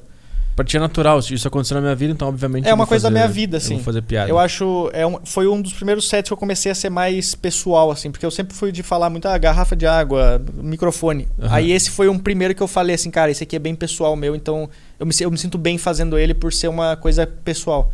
Porque eu acho que depois de um tempo, tu vai ficando mais pessoal no palco, assim, né? De Sim. conseguir falar sobre coisas mais profundas da tua vida, sei lá. Então esse foi um, um que eu falo assim, cara, beleza, eu, eu vou tentar arrumar ele o máximo. E antes da minha mãe morrer, foi estranho, é estranho eu falar isso que antes dela morrer, eu já tava escrevendo as piadas sobre, Sim. sobre a morte dela. Então Tava esperando. já tava esperando, é quando, quando o médico falou que não tinha mais o que fazer, eu já tava já tava escrevendo elas. cara, graças a Deus, agora tem um final pro meu show, É, finalmente. vou- agora eu vou marcar os shows pra fazer agora. Vai ser a turnê do câncer, assim. A turnê. mas é. É, mas é bem difícil de fazer, assim, dependendo do lugar. Por isso que eu só faço no, no solo, assim, basicamente. Porque se tu fazendo um show normal, Aham. a galera se assusta pra caralho. Mas enquanto tu tá fazendo o, o texto, tu não sente, sei lá, a, a voz da, da, da, da sensibilidade querendo se meter? Ou é automático, comédia, isso aqui é só piada? foda-se. Nunca não te emociona no meio do, do, do texto? Não, eu já, eu, já me, eu já me senti meio arrepiar, assim, alguma coisa, assim, enquanto eu tô falando algumas partes. Porque é difícil, como eu não como eu conto toda a trajetória da, da, Do câncer. do câncer, Aham. tem algumas, alguns pontos que são os pontos que, que mudaram, a, sei lá, o estado da minha mãe. Aham. Tipo, quando eu falo sobre o médico ter falado que não tem mais o que fazer, entendeu? Uhum. Então são aqueles momentos que dá aquela viradinha que, pra plateia também, se eu não entregar direito, a plateia percebe que eu tô desconfortável. Então eu tento não. Eu tento só falar normal, assim, porque se eu mostrar que eu tô com medo, a galera também recua. Então eu não posso. Foca no, no texto em si, na técnica. É, eu tento contar mais ou menos o que aconteceu, assim, porque eu lembro que as primeiras vezes que eu fui fazer, quando eu- a minha mãe morreu em setembro de 2018, outubro eu fui fazer as piadas, Um mês Ah, depois. um mês depois, e aí, cara, eu lembro que eu tava fazendo as piadas, quando eu olhei tinha umas quatro pessoas chorando na plateia. Pensou, eu acho que o, o tom tá Eu errado. pensei, acho que eu preciso de mais piada aqui. Mas aí agora eu tô, eu agora eu tô arrumando ele já pra tentar gravar ele e soltar assim o, o, o solo assim com essas piadas. Ah, faz, faz tempo, tu acha que. Tu acha que a- tu consegue manter o sentimento que tu teve quando tu criou esse texto? Porque ele já é antigo, né? Já passou bastante tempo. É, eu fiz, eu comecei a fazer em outubro, mas eu comentei bastante ele, eu mudei bastante coisa. Mas eu acho que sim, porque por- justamente por ser uma coisa pessoal minha, assim. Eu acho que se é, é, sei lá, tem as piadas antigas do meu solo que são sobre coisas aleatórias, então não é, não, eu não sinto mais a tanta vontade de fazer, então eu não entrego com vontade, é meio que automático. Aham. Mas esse aí, por ser uma coisa pessoal minha, eu acho que eu consigo. Só de eu lembrar na hora, eu consigo me sentir mais verdadeiro fazendo as piadas, sabe? Do que contando as piadas de, de Uber, sei lá. Aham. E co- como é que é receber a notícia? Como é, tu, era, tu era próximo da tua mãe? Eu era bem próximo da minha mãe, assim, tipo, eu morei com ela bastante tempo, a gente se falava bastante também quando ela morava lá. Só que quando eu fui. é, eu achei que foi até melhor, porque quando eu fui pra. Quando ela tava no hospital, assim, em agosto de 2018, eu fui pra lá pra ficar uns dias com ela, então eu consegui ver ela bem, Uhum. e aí eu comecei a ver o negócio mudando, assim, entendeu? A distância. Não, não, eu, ta- eu fiquei lá um tempão, assim. Ah. Então, eu- no hospital eu via ela piorando, assim. Então, na minha cabeça, quando o médico falou que não tinha mais o que fazer, que foi... Eu, eu não falo isso no show, mas o, o médico, cara, ele falou uma frase que foi meio estranha de falar, assim, que era pro- médico. Porque ele falou, assim, ele me chamou pra conversar, ele mostrou o raio-x dela, sei lá. Aí ele falou, cara, é... Ele falou que não tinha mais o que fazer e tal, não sei o quê. E aí ele falou assim... É... Então a gente não tem mais o que fazer, então a gente vai ter que deixar ela é, ficar cuidando com, com as enfermeiras e tal, até o momento que ela, né, morrer e tal. Porque ele falou assim, porque não é igual cachorro que a gente pode mandar matar. Tu falou. o médico gaúcho, né? O cara, ele falou, mano, não é igual cachorro que a gente pode mandar matar. e aí ele, Caralho. E aí ele falou, porque ele falou assim, porque o câncer realmente apodrece a pessoa. Ele começou, eu falei, cara, eu tô ficando triste. Aqui. peraí que eu vou anotar pro meu show. assim. Aí eu não falo isso no, no show, porque realmente é muito pesado o cara falar isso. Você não tem como matar igual cachorro. Caralho, velho. Então ele, quando ele falou isso, depois desse, depois desse dia que a minha mãe ela tava já inconsciente, mas ela tava viva. Então na minha cabeça ela tava mesmo ela estando viva, ela já tava morta na minha cabeça. Tipo, eu sabia que ela não ia voltar da onde aquilo ali. Aham. Então eu meio que aceitei a morte dela mesmo com ela viva. Então acabou sendo bom porque não foi esse choque, tipo. Acho que se tu tem a. Se tua mãe. Se algum parente teu morre atropelado, é muito pior, porque é um choque, uma coisa que tu não tava esperando e tu, aconteceu. Aham. Mas como ela já estava viva e eu sabia que ela ia morrer já depois de um tempo, então na minha cabeça eu tipo, ok, aceitei a morte dela, mesmo com ela viva ali. Então, então foi, foi menos pior, assim, de, de eu ver esse processo passando aos poucos, assim, né? Mas tu tava em São Paulo trabalhando normalmente, fazendo comédia, e aí tu recebeu essa notícia. É, não, aí eu passei uns dias com a minha mãe lá, que foi na mesma semana que eu fui fazer meu primeiro solo no Rio Grande do Sul. Então eu tava com esse nervosismo de fazer o solo pela primeira vez e a minha mãe podia morrer a qualquer momento. Mas quando é que tu soube que ela tava com câncer? Ela me falou em abril de 2018, E tu tava aqui? aí eu tava aqui. E ela me demorou, ela demorou para me falar assim, porque ela não sabia como me falar também o negócio. Aham. E aí ela me falou que tava com câncer, aí teve que fazer a cirurgia, ela tirou o rim dela lá e tal. Começou a fazer o tratamento, só que mesmo assim tava fodida, assim, ela sentia dor pra caralho, o negócio assim, porque já tinha espalhado o negócio, né? Então tu passou o 2018 inteiro nessa, Nesse negócio assim. nessa dualidade. E aí foi no mesmo negócio, tipo, de. Meu relacionamento também tava estranho, então era uma explosão na cabeça, assim, de, de Era problemas. O teu solo. Foi, foi o primeiro ano que tu fez um solo. Foi o primeiro ano que eu fiz o Tipo, solo o teu sonho realiz- foi realizado. de fazer. Foi o ano que eu comecei a, a viver de comédia de verdade. Em 2018, eu acho que foi quando eu comecei a ganhar dinheiro pra viver de comédia.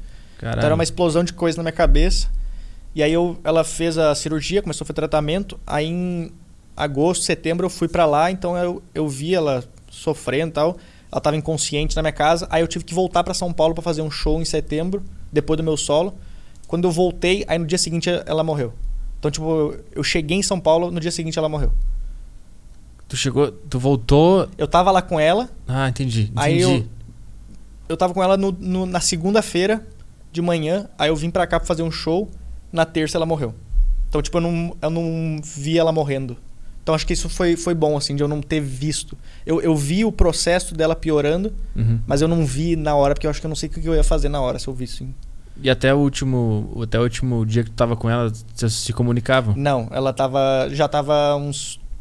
Uns 10 dias meio que inconsciente, assim já. Então ela Enquanto- tava em casa eh, com as enfermeiras, ela não conseguia comer direito.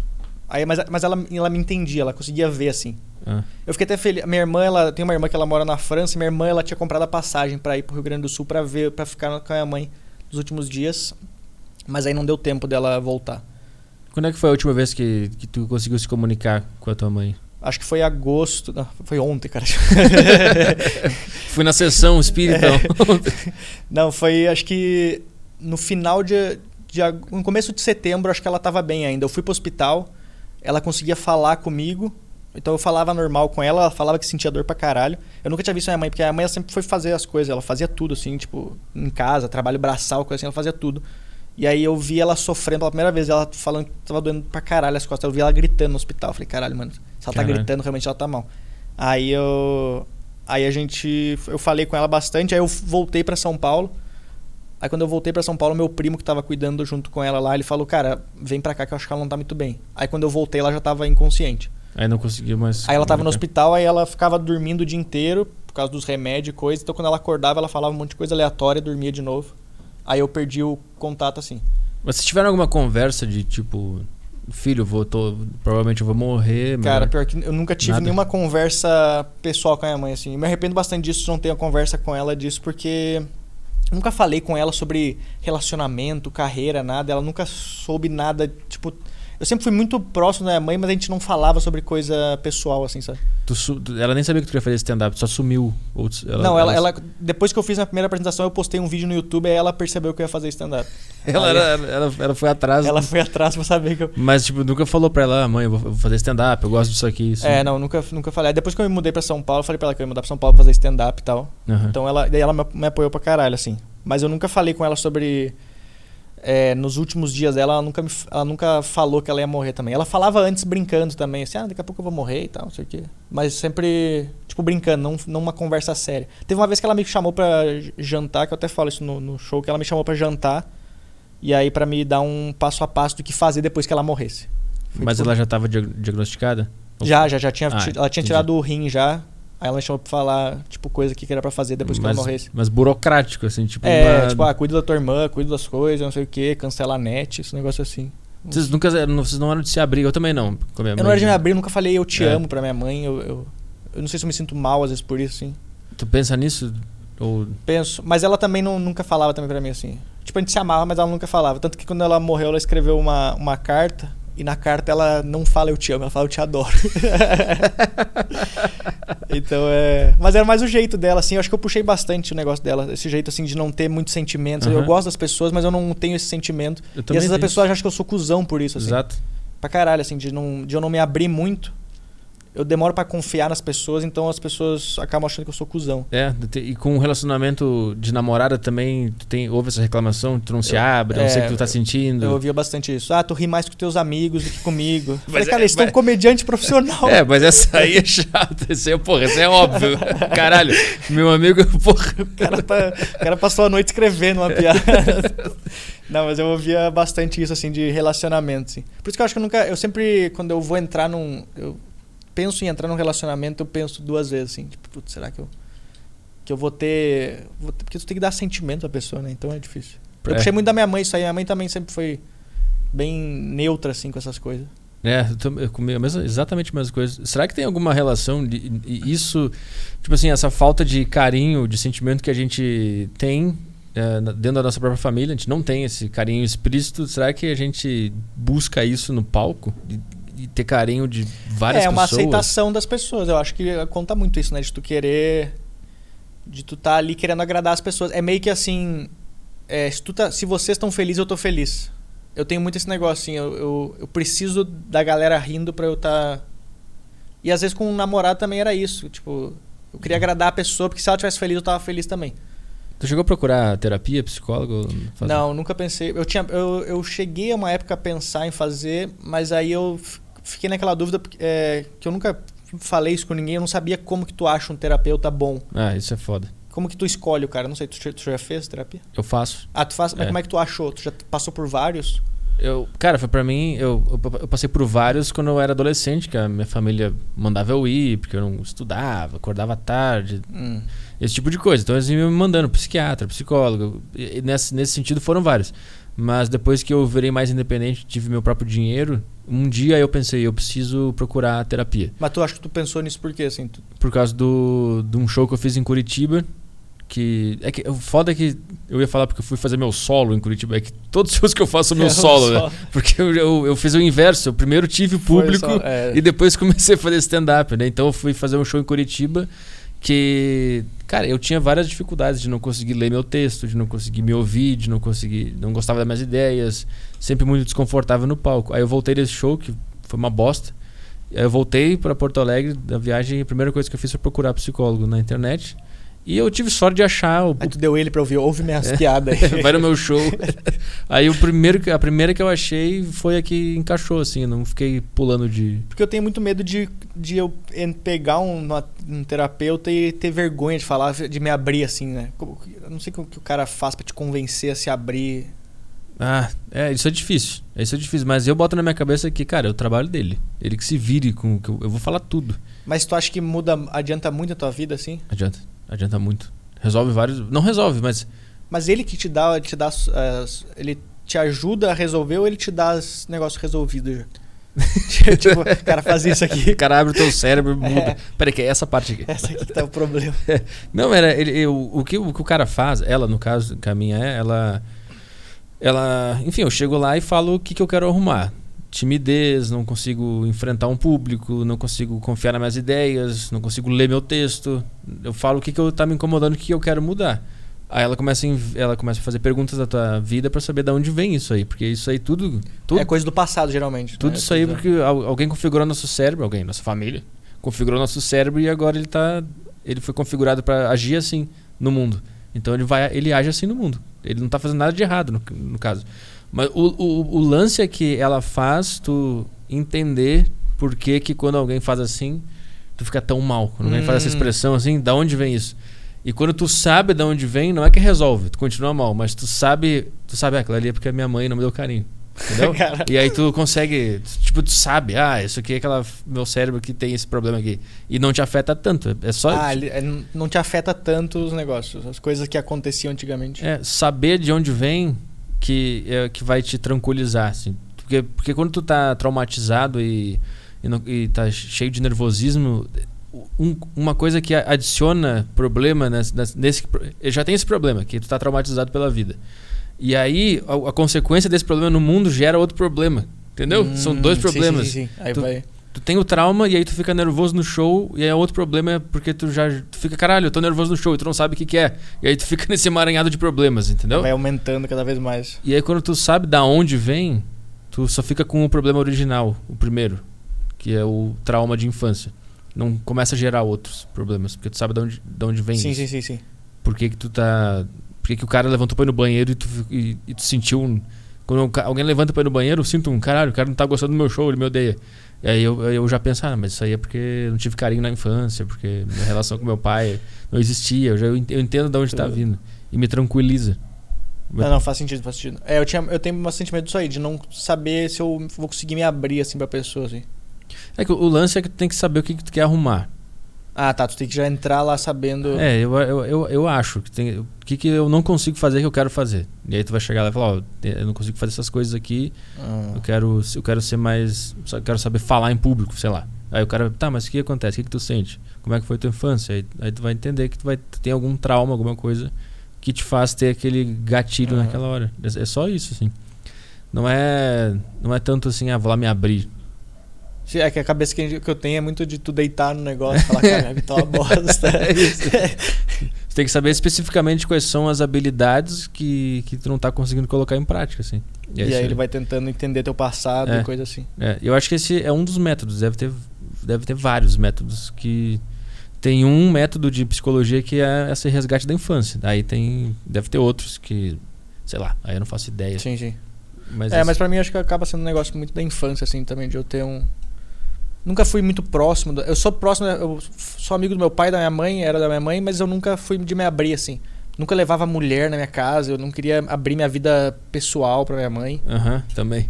Dar abraço é um negócio É. difícil pra caralho, né? Quando eu fui pra Maringá conhecer a mina, eu não falei pra minha mãe isso. Eu falei, ah, vou lá visitar meus amigos do jogo. Eu não falei que era pra uma mina e tal. Na época do, do Luca Gordão lá. Luca que- Gordão era. minha, mãe, minha mãe, ela descobriu que eu tava namorando esse último namoro por causa do Instagram, assim. Tanto que ela, a minha mãe, ela na carta que ela escreveu, eh, quando ela morreu, ela falou que na que ela ficava, ela tinha criado um fake pra ela ver meu Instagram e meus stories, porque ela sabia que se eu que se eu soubesse que ela estivesse vendo, eu teria bloqueado ela. então é, era meio que isso, tipo, eu tinha vergonha de mostrar de ser eu que saber que a minha mãe tava vendo minhas coisas, entendeu? É, eu também tenho uma puta vergonha disso. Um medo, eu não sei o que, que é, da onde que vem essa. É. Meu pai, ele fala que escuta meu podcast, eu fico tipo, ai, cara, eu não sei o que eu falo agora. Eles já viram, eles chegaram a ver tu fazendo show? O meu pai me viu uma vez, minha mãe me viu uma vez também. E quando ela tava, tu, não- tu sentiu um. Foi, ela, minha mãe me viu, era, era em agosto, no- antes dela morrer, ela já tava malzona, ela- só que ela foi me ver. Foi tipo um negócio, vou ver meu filho no palco É, antes de, de morrer. É, aí eu fui abrir o Caralho. solo do, do Ventura no Rio Grande do Sul, mas foi bem estranho, porque o pessoal tava entrando aí, então eu fiz. Tanto que quando eu fiz, ela já foi embora, que ela estava assistindo dor, então ela me viu cinco minutos no palco. No- Ela foi embora no meio. É, não, tipo, é essa. Tchau, tchau. Se matou. A família do cara era muito. Tipo, cara, não, vou embora no meio. É, pô. Meu filho é muito ruim. Nossa, Cresce, São- câncer, cresce, cresce. Foi pra São Paulo pra isso? é, foi ver. Então ela me viu uma vez só no palco, assim. Caralho, mas tu não sente nada em relação a essa história toda? Tu parece um, muito tranquilo. Ah, ela morreu. É, porque eu não tenho. é, eu- as pessoas ficam tristes, assim, mas. É, tipo, beleza, eu fico triste pra caralho dela ter morrido, mas aí a minha cabeça é meio que esse negócio de eu pensar só agora. Não fico pensando no passado, então. Fico pensando, cara, não vai fazer ela voltar, entendeu? Então eu não vou ficar triste por essa coisa porque não vai mudar. Eu posso ficar triste por um relacionamento que a pessoa tá viva ainda. Então eu fico, fico triste com um relacionamento que acabou, porque eu sei que a pessoa tá aqui ainda. Aham. Mas depois que ela morreu, eu falo, cara, não tem o que fazer. Essa, é, essa é o raciocínio que tu faz. É, eu faço com tudo, assim. Eu tento pensar. É sempre essa na minha cabeça de tipo, o que, que eu. É uma coisa que eu consigo mudar? É. Então, beleza, então eu vou tentar resolver. Mas se eu não consigo mudar, eu não, eu não fico mal e nem pensando no negócio. Caralho. Então eu tento levar isso pra tudo, assim, qualquer coisa. Ah, eu fiz um show ruim? Beleza. É, Eu consigo mudar o show ruim que eu fiz? Não. Porque já passou, então não tem o que fazer. Por isso que deve ter muita gente agora vendo e não. O cara fez piada com a mãe dele que morreu de câncer. Como é que É. o cara consegue fazer isso? Essa é a mentalidade. Essa é a mentalidade por tudo que eu levo, assim, de, de tudo, assim. De eu. É uma coisa que eu consigo mudar, se eu não consigo, não tenho o que eu, não tenho o que eu fazer. Não tenho porque eu ficar triste nem ficar pensando. E quando tu escreveu o texto sobre a história da tua mãe ter morrido, tu, tu precisou, precisou se distanciar da situação pra enxergar só um texto de comédia? Ou isso já é automático na tua cabeça? É porque quando, eu- quando a minha mãe descobriu que tava com câncer, eu já tinha feito umas piadas sobre isso. Sobre câncer? Sobre câncer. A minha mãe descobriu que tava com câncer. Que Aí eu não- fiz algumas piadas sobre Ah, isso. Aí entendi. depois que ela morreu, eu já tinha algumas piadas. Aí depois que ela morreu, aí eu fiz. Mas pra alguns momentos eu tive que, tipo, beleza, eu tenho que fazer. Essa, é, são piadas que eu tô fazendo sobre um negócio que aconteceu. Enquanto ela tava mal, eu, eu anotava as ideias já também. Tu, tu teve ideia no hospital. É, no hospital, na minha casa, eu, tipo, ela, minha mãe no quarto deitada com a enfermeira e eu pensando numa. Porque é uma coisa, tipo, realmente não Caralho. tem o que eu fazer, entendeu? É, é, meu pensamento sempre foi esse. Mas eu acho que tem algo a mais também. O, o, o stand-up. Talvez o teu corpo tenha usado o stand-up como uma anestesia pra tu não sentir. Sim, sim, sim. Eu, eu também penso bastante nisso, sim. é, é um jeito que eu. Ah, não, tô fazendo piada aqui porque eu não quero ver essa parte triste, entendeu? Aham. Então é bastante isso, assim, de eu usar ele como um escudo, assim. Eu vou zoar essa coisa horrível que, Que é o que a aconteceu. gente faz geralmente, tipo, É. com a gente de autodepreciação. A gente se zoa pros outros não te zoar, pra gente não ver os outros zoando. É, tu pega. É por isso que quando acontece tragédia, tem pessoas que ficam, caralho, o, o cara fez piada com tragédia, seja uma tragédia exterior ou interior. É, a minha lógica por trás é, cara, eu, peguei uma tragédia, uma coisa horrível, e fiz zoeira com aquele. Eu transformei aquilo numa. Eu, eu fiz brincadeira com o, a- o conceito de tragédia. Pra É. mostrar que não é tão ruim assim. E as pessoas acham que quando tu faz piada com alguma tragédia, tu tá fazendo da tragédia. Tu tá É, faz- o pessoal acha que é Ah, da, né? morreu, olha lá. Zoando as mortes Isso, morreram. é. Não é, é- Eu vejo como uma, uma forma de mostrar que aquela tragédia bateu forte em todo mundo, mas ela não é, ela não é tão poderosa assim. Olha o que eu consigo fazer. E a tua piada não vai mudar o que aconteceu também. Também, Não vai exatamente. mudar o passado. Então é, tipo, cara, tô realmente fazendo. O jornalista ele faz uma matéria sobre a tragédia. É. Eu tô fazendo uma piada sobre a tragédia. Meu, meu trabalho é isso aqui.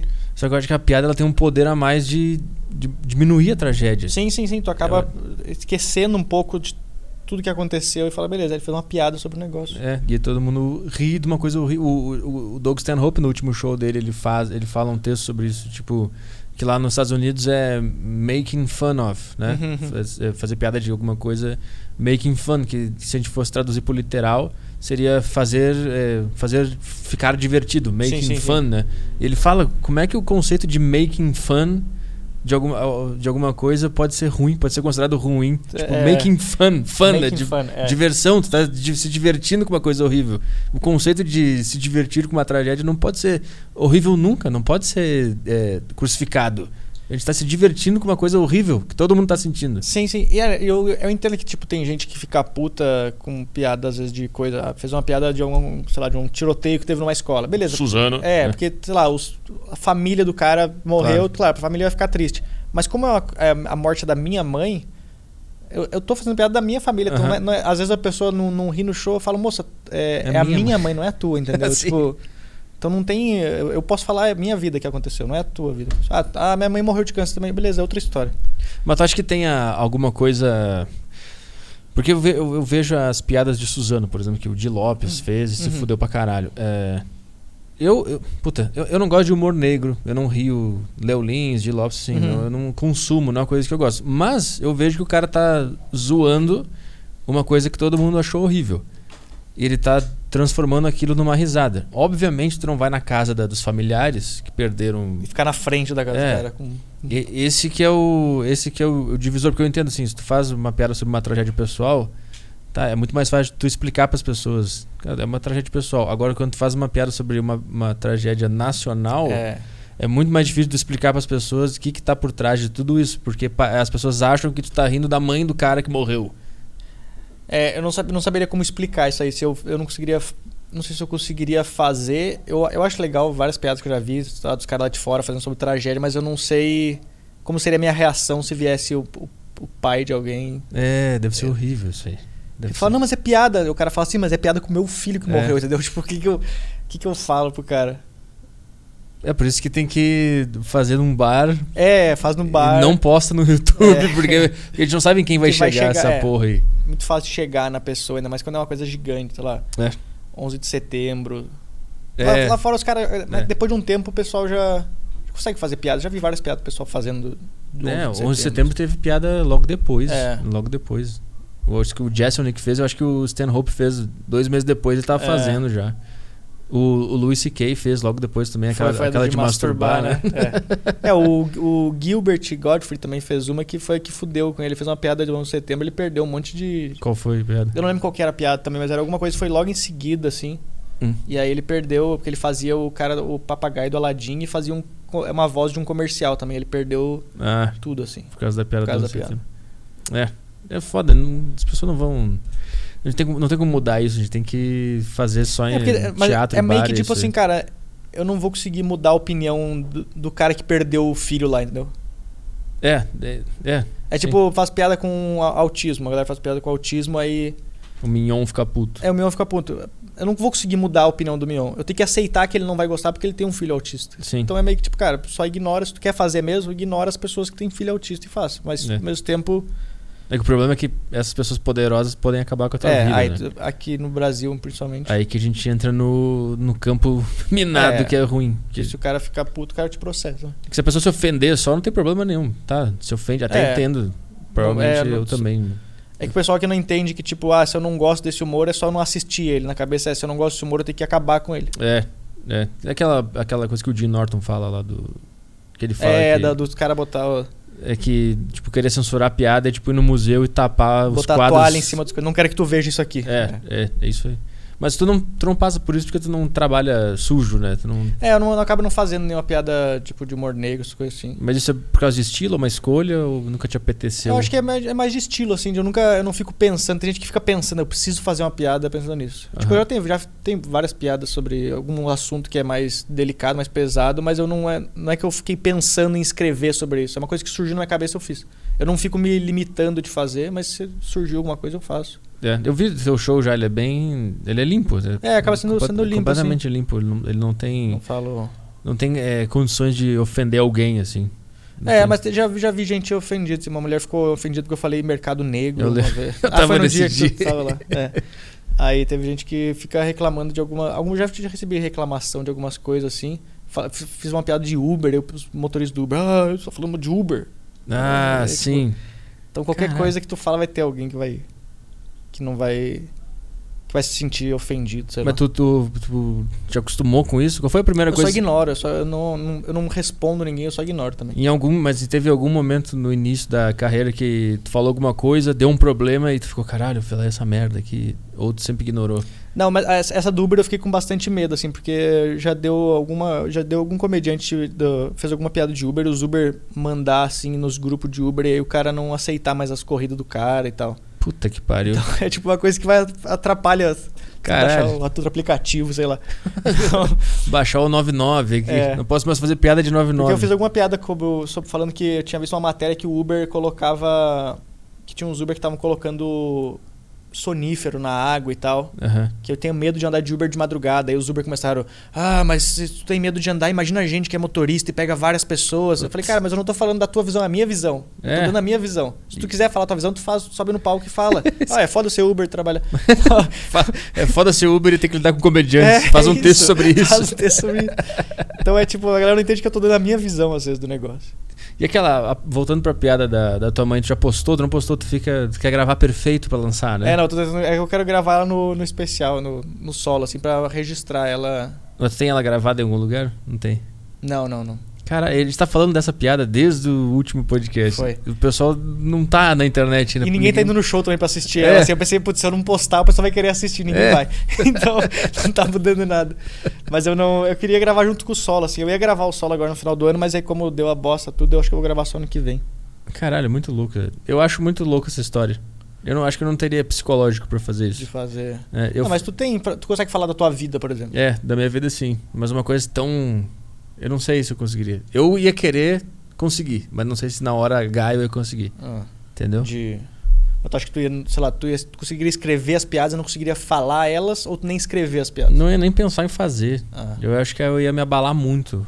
Com alguma tragédia pessoal. Mas assim. tu fala, tipo, de tragédia, sei lá, de, de relacionamento, por exemplo. Sim, é, mas são coisas mais. Puta, acabou o namoro, Ah, o tá. namoro foi ruim, mas uma tragédia. Só que tu acha que a diferença de acabar um namoro. Ah, qualquer- qualquer O cara é muito frio. A diferença de terminar um namoro e tua mãe É. morrer? O É, cara é muito muito- frio. Não, mas é. Mas, é, não sei. Mas é que o namoro, se parar pra pensar, tu terminou o namoro, tu consegue voltar ele quer a pessoa tá viva. Isso que eu queria. O relacion... A tua mãe não vai ficar brava. Se a, minha mãe, se a tua mãe morrer, tu não vai ficar brava se tu fizer piada dela, porque ela não vai estar aqui pra reclamar. Eu acho que a minha mãe não estaria aqui pra reclamar. É. Mas eu acho que ela não reclamaria, porque ela, ela fazia piada com ela também sobre isso. Tipo, de se zoar, assim. de- Ah, então tu acha que. Tu acha que tu enxerga alguma contribuição de, de humor, assim, de, ver da- de dentro da tua família, que às vezes eu tenho. Eu uso muita raiva meu- na minha comédia. E às vezes eu vejo, putz, isso aqui é minha mãe. Isso aqui é muito minha Pelo mãe. jeito dela. É. É, eu acho que hum, minha mãe ela sempre foi bem humorada, assim, ela. E ela tinha um pouco de. Ela era bem irônica, assim, e usava bastante sarcasmo também. Aham. Então, eu acho que eu puxei algumas coisas assim dela, assim, o jeitão. Mas ela. Ela, ela nunca foi tão engraçada comigo, ela era engraçada no meio da família, assim, sabe? Nas jantas de família ela era engraçada e tal. Aham. Mas quando o negócio do câncer veio, ela também usou meio que. Ela fazia piada com isso, meio que pra esquecer os Ah, negócios. Então, Interessante. então eu também zoava ela de ficar zoando. Tem alguma piada que ela fez que tu usa? Sobre essa situação? Não, acho que não, não, não. Mas ela, ela meio que zoava esse negócio de tipo, ah, eu vou morrer já daqui a pouco e tal. Tem um alienígena dentro de mim. Ela ficava falando que ela tinha um, que não era o câncer, era um alienígena. Eu lembro da. Puta, eu lembro da piada da. Eu lembro até hoje da, da mesa da Brahma. Alguma coisa assim tinha na. Alguma piada de mesa ah, da era Brahma. da, da cadeira da, da escola. Isso, cadeira da escola. O cara virou O tudo, cara- né? o O cara cara, mudou de- inverteu o negócio. É, patrocinador aqui tem a Brahma. Caralho, eu, puta que pariu. Eu falei pra todo mundo na época aí no show, acho que ninguém foi. Não, né? ninguém foi. Eu falei em janeiro, pessoal, vai no show do Luca que ele faz a. Ele conta a história inteira da morte da mãe dele, é muito engraçado. Acho que ninguém, É. ninguém foi. Mas é. Eu achei que no meu tu ia contar e tu não contou também. Não, mas eu mostrei o áudio da É. enfermeira falando que ela morreu. Eu lembro. Foi, foi que eu só entrei no palco a primeira coisa. É, foi a o que mais funcionou. O cara entrou no palco e, e botou o áudio da notícia da enfermeira dizendo: "Ó, Luca, mãe morreu. A mãe morreu. Cara- Então, gente, Uber é foda. É, tu entrou no palco, pegou o celular, ah, falando em áudio, botou É porque assim. o cara anterior tinha mostrado um áudio. Isso. E todo mundo riu, foi maravilhoso. Foi, foi a parte que riu. O jeito que ela, que ela deu a notícia é, é muito engraçado. É porque foi- foi- enfermeira. Foi por um áudio de WhatsApp, foi, foi estranho. Ninguém tava esperando isso. Tipo, Porque ela tentou ligar pra todo mundo e eu acho que eu não sei o que eu tava fazendo na hora que eu não atendi. Aí ela mandou um áudio falando que, ela, que a mãe tinha falecido. Mas quando vem um áudio da enfermeira, tu pensou, ah, deve ser. É, não, eu pensei, deve ser alguma coisa, sei lá, ela deve estar procurando alguma coisa na minha casa, porque ela ficou na minha casa sozinha com a minha mãe, assim, quando eu fui Aham. pra São Paulo fazer o show. Então eu falei, Ah, ah, talvez ela perguntou onde é que tem entendi. café, sei lá, um negócio. E aí era o áudio dela, dela falando. assim. Mas como tu já tava pronto, tu não. tu é, não, foi, sofreu não foi um choque, assim, foi, é, aconteceu. Caralho. Cara, aconteceu um negócio muito estranho, inclusive, quando ela morreu, porque aí eu falei pros meus amigos, eu cheguei na sala, literalmente falei, e minha mãe que morreu? tipo, foi, falou. foi meio que isso. Chegou Aí- na sala e falou isso. Foi, e aí o que, que aconteceu? Meu amigo, o Gui Preto, que foi o cara que me contratou pro telemarketing, ele mora no mesmo prédio. Aham. Aí a gente foi. Ele tinha que buscar alguém em algum lugar na Zona Leste. Aí eu peguei. Falei, ah, vou contigo e tal. Porque eu tava. Mano, a gente parou num. num negócio de fliperama. Minha mãe tinha morrido há meia hora atrás. A gente foi num negócio de fliperama, sabe aquele negócio de dar soco assim de boxe? Aí eu comprei umas fichas, a gente ficou jogando negócio de dar o soco, quem dá o soco mais forte e tal. E, tipo, meio que pra esquecer o negócio. Ou tu assim. descontou a raiva nesse, nesse Não, soco? foi só tipo, cara, eu tô aqui me divertindo aqui. Caralho. Amanhã, amanhã eu vou pra São Paulo. Porque é muito esse negócio. Agora eu não tenho o que eu fazer. Sim. Amanhã eu vou, amanhã eu vou velório da minha mãe, eu vou amanhã pro velório dela. Não tem porque eu ficar triste agora eu também. Caralho, que loucura, meu. É, não sei, eu não sei se, o quanto que é bom esse negócio de não ter muito sentimento ou de ser muito frio pra essas coisas assim. O que, que tu acha que já te, já te prejudicou na vida? Não, o de relacionamento de namoro, bastante, assim, de eu não conseguir expor direito, assim, o que, que eu sinto pela pessoa. E chega um momento que tu fala pra ela, eu, eu sei que eu sou assim, eu vou tentar expor mais meus sentimentos. Tentei, tentei falar, assim, jeito de. Mas não. Mas volta ao normal sempre, né? É foda. É, porque eu não vou estar sendo eu, assim, entendeu? Se eu, se, se eu ficar sendo o cara, tipo, ah, chegando com flores É. em casa e tal, eu não vou estar sendo eu. É. Eu sou esse cara mais, mais sério, assim, e, e, e é às, vezes, às vezes é ruim, assim, eu penso nesse negócio de, de relacionamento. Putz, cara, eu nunca vou arranjar uma namorada que entenda o meu, É. o meu jeito. Só se ela for traumatizada também com É, alguma é. coisa. Pode ser. É, mas eu, eu também vejo que a mulher, quando ela é traumatizada, ela não, ela não, ela não fica gelada, assim, que nem um cara. É, dif- é diferente. o- Elas o é, jeito, ficam até mais carentes. Sim, sim, sim, sim, sim. Pro nós é inverso, a gente fica. A gente se fecha e fica gelado e, e, tipo assim, nada vai me atingir e foda-se, eu não vou, não vou liberar meus Não sentimentos. vou, é, não vou liberar os sentimentos. É muito isso, assim, de eu ficar. De tu não querer falar nada pra ninguém, tu não se abre. Mas aí eu- é estranho porque eu não me abro fora do palco, mas no palco eu consigo me abrir, assim. Porque eu sinto que não vai ter ninguém me julgando, eu vou estar só falando. Porque é como se eu estivesse falando pra ninguém. Então eu saio falando, Quando tá no palco, tu não. Tu, tu, eu não olho pras pessoas. tu imagina uma sala vazia. Não, mas eu só, tipo. É meio que assim, me escutem. Agora é a hora que eu vou falar. Eu tô com uma, eu tô com uma luz ligada e eu só, só eu tenho o microfone. E tu, tu sente como É se meio que uma. É, tipo quando as crianças. Quando tu é criança e tu arrasta toda a tua família pra sala pra tu fazer um, um número, assim, sabe? Sim, eu fazia isso. então, aí tu faz a mágica que tu aprendeu. E aí cada um vai pra cozinha e tal. E tu tem uma sensação que, a, que o, o público é só, um, é só um organismo vivo, assim. Tipo, tu não vê indivíduos, tu vê Não, só. eu tento ver indivíduos, assim. Ah. Eu, eu vi o, eu li o livro do daquele Jordan, Jordan Peterson. Aham. E aí ele 12 fala. regras para a vida. É, é. Que é um livro que foi- que me ajudou bastante, sim. E aí ele. Eu vi alguma entrevista dele que ele fala que quando ele vai se apresentar, ele tenta ver cada pessoa como se fosse uma. Tentar ver indivíduos, assim. Uhum. Não é uma plateia, são várias plateias de uma pessoa. Sim, eu, eu tento fazer isso. Eu- mas eu lembro que as primeiras vezes que eu, que eu subi no palco, eu. A primeira vez que eu subi no palco foi. No palco mesmo, foi lá no, no Maurício Meirelles, lá em Porto Alegre, Hum. pra quase mil pessoas. Sim, sim. Então eu lembro que a sensação que eu tive era, era só um. Tipo um. Um fungo gigante que ia, que ia reagindo de acordo com o que eu falava, entendeu?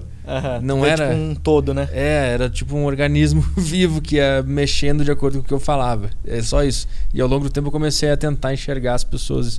Mas qual é a explicação dele pra enxergar indivíduos na plateia? Tem alguma? Eu não lembro se tem uma explicação assim, mas eu sei que ele fala que ele sempre tenta. é, eu tô fazendo essa piada pra essa pessoa, para essa pessoa. Mesmo eu não olhando no olho dela, eu tento fazer pra pessoas. Aham. Sabendo assim, eu, eu não falo. Às vezes, eu, quando eu vou falar no palco, eu falo, ah, não é foda quando tu tá fazendo não sei o quê. Eu tento falar pra uma pessoa, não é tipo. Não é foda quando vocês estão. Aham. Eu tento falar sempre como se eu estivesse falando pra ela. Eu, se eu não me engano, a explicação dele é isso aí. Entendi. Que a pessoa, quando tu tá falando, a pessoa se sente, ele tá falando comigo especificamente, não com um monte de gente. E as outras pessoas também focam. Focam todo mundo, Tá é rolando. sempre. É. Tá rolando uma. Tipo, quando tu direciona pra alguém a frase. O, o resto do, do público também Se se, sen- é. interessa no, na- no diálogo Sim, ali sim, entre sim, os dois, entendi. Mas eu não consigo olhar no olho das pessoas ainda, assim, direito, no palco. Eu olho muito rápido também. Porque eu tenho. Eu, quando eu tô fazendo, eu sinto às vezes quando eu olho, parece que a pessoa ela se sente obrigada, tá bom, eu vou rir, eu vou rir, sabe? Ela fica. É. Se sente meio que, sei lá, ameaçada. Parece que eu tô olhando e falando assim, não vai rir, sabe? É. Só que é muito ruim também, às vezes, quando vai fazer show pra pouca gente, porque aí eu, tento, eu sempre olho pra. pra aí tu tá, tipo, seis pessoas, tô olhando pra frente, é só um maluco olhando pra parede Eu, falando. eu me senti assim, que no show em Carapicuíba que eu fiz, tinha seis pessoas, eu fiquei olhando pro, pro horizonte, como eu sempre faço. E as Eu- pessoas percebem que tu tá É. olhando. Por que ele tá olhando aqui atrás? e aí eu tava, caralho, não, tem seis pessoas na minha, embaixo aqui. Os caras estão aqui. e eu tô olhando pra cozinha do negócio. É, é, é isso que é. É, o cara- é isso que é ruim de tu. Com pouca gente. Mas eu não consigo olhar no olho assim, eu fico. Cara, a gente é tudo inseguro pra caralho, meu. É uma, uma insegurança, sim. E todos são, né? Tu, tu tem contato bastante com o Thiago Ventura. Não sei se ele é, É, também. todo mundo acho que tem um- uma Um pro- insegurança em alguma coisa, assim, é um problema. Que fala. ah, Eu não acho que todo comediante é triste, esse negócio assim, mas eu acho que todo mundo tem alguma coisinha. Algum Algum problema. probleminha prof- de alguma coisa. É, ou uma insegurança, É. ou o cara é triste, ou o cara é, sei lá. E como é que foi pra, pra chegar nesse patamar? Porque hoje tu trabalha, tu faz é, show de stand-up em bares, em, em casa de show e tal, que tu ganha uma grana, mas tu também participa do Jokes, que é um, grande, é um espetáculo grande, né? Sim, sim, é, te faz. São, que- Vai quantas pessoas em média assim, por sessão nesse Jokes? Ah, a gente tava fazendo direto. A gente fez agora em Campinas, sexta, sábado, domingo, que era. Tudo lotado. É, pra tá abrindo pra 300 agora. Porra. É, não, mas foi, foi legal, assim. E quando, Ah. e quando tava sem pandemia, quantas pessoas dava? A gente não tava fazendo muito show em teatro, mas a gente tava fazendo toda segunda no Minhoca, aí lotava, não, no Minhoca, né? Mas, mas chegou a fazer, tipo, em Barueri pra quase 500 e tal, então os shows estavam dando bem legal, assim. Esse Jokes é o que que é esse esse, esse É o projeto, que o, o Thiago o Ventura ele criou, aí ele chamou junto eu, o Santiago Melo, o Léo Ferreira e o Vitor Amar, e aí a gente a gente faz o no começo quando ele chamou, a gente fez só tipo um, um show, não, dois shows, e aí a gente fez só que tinha convidados. Então era tipo a galera das antigas fazendo, era meio que um projeto para um vídeo. Então a gente fazia stand-up e aí no final gravava um vídeo fazendo piadas rápidas e tal. E no Uhum. meio tinha os convidados antigos, tipo Rafinha e tal, essa galera. Aham. Só que a gente pensou, cara, a gente pode fazer um show só nós agora também. Aí a gente começou a fazer um show da gente. Então a gente faz stand-up e no final faz o quadro que posta na internet. Mas e por que, que ele te chamou especificamente? Quando é, como é, Ah, quando... porque ele, ele gosta bastante dos estilos, assim. Acho que a gente tem estilos bem diferentes, todo mundo do grupo. Tipo, o Thiago é o cara mais ah, agitadão, assim, de act e tal. Eu sou mais parado. Então tão- são estilos bem diferentes, assim, sabe? De... Mas como é que tu conheceu ele? Como é que ele te conheceu? Eu conheci ele quando... eu- logo que eu cheguei aqui em São Paulo, eu fui fazer um show em, em São Bernardo. Ele, ele, não tá, ele não tinha estourado ainda na carreira, mas ele tava, já tava crescendo bastante. Uhum. E aí ele foi fazer um show, só que eu, eu fui pra São Bernardo não tinha como voltar. E aí eu lembro que ele me. Que eu ia, tipo, nos shows, você não sabia como é que eu ia voltar, eu só ia pra fazer o show. Aham. Aí eu, quando eu fui fazer na volta, ele. Eu não sabia como voltar, ele falou, cara, eu te dou carona, então eu, eu não vou jantar aqui hoje, porque ele, ele ia jantar depois do show, só que não ia dar tempo do metrô. Aí ele pegou pra viagem, me deu carona, eu fui trocando ideia com ele.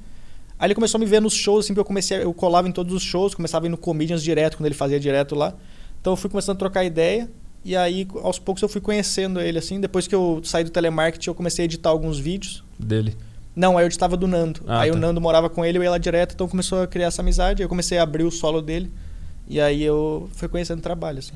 Cara, não teve nenhum momento da tua carreira que tu que tu recebeu uma notícia e começou a pular no quarto. Parece que foi tudo sempre. Ah, daí eu tava editando vídeo, eu conheci o cara e daqui a pouco começou a acontecer. Teve Ah, não, mas, eu, mas eu comemoro bastante até hoje, assim, cara. Quando eu vejo minha agenda cheia, por exemplo, eu falo, cara, eu fico felizão. Assim, eu eu começo a comemorar de. Sim. Sabe aquela dancinha que o cara faz no quarto? Aham. Que ninguém. Todo mundo faz, mas. Mas não teve nenhum momento du- durante a tua. Quando tu tava tentando chegar no, no lugar que tu tá hoje.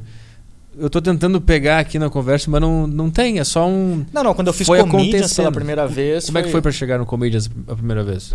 Eu, eu foi eu lembro que no carnaval de 2016, eu acho, porque eu ia todas as noites. Então no, carnaval não tinha muitas noites, só o Comedians ficava aberto. Aí eu ia toda todos os dias do carnaval lá, aí eu sentava na mesma cadeira e ficava lá, porque eu já conseguia entrar de graça no Comedians. No começo eu pedia pra galera botar meu nome, Aham. mas aí teve um dia que eu falei, cara, eu vou testar aí sozinho lá, Aham. só pra ver se eu consigo entrar.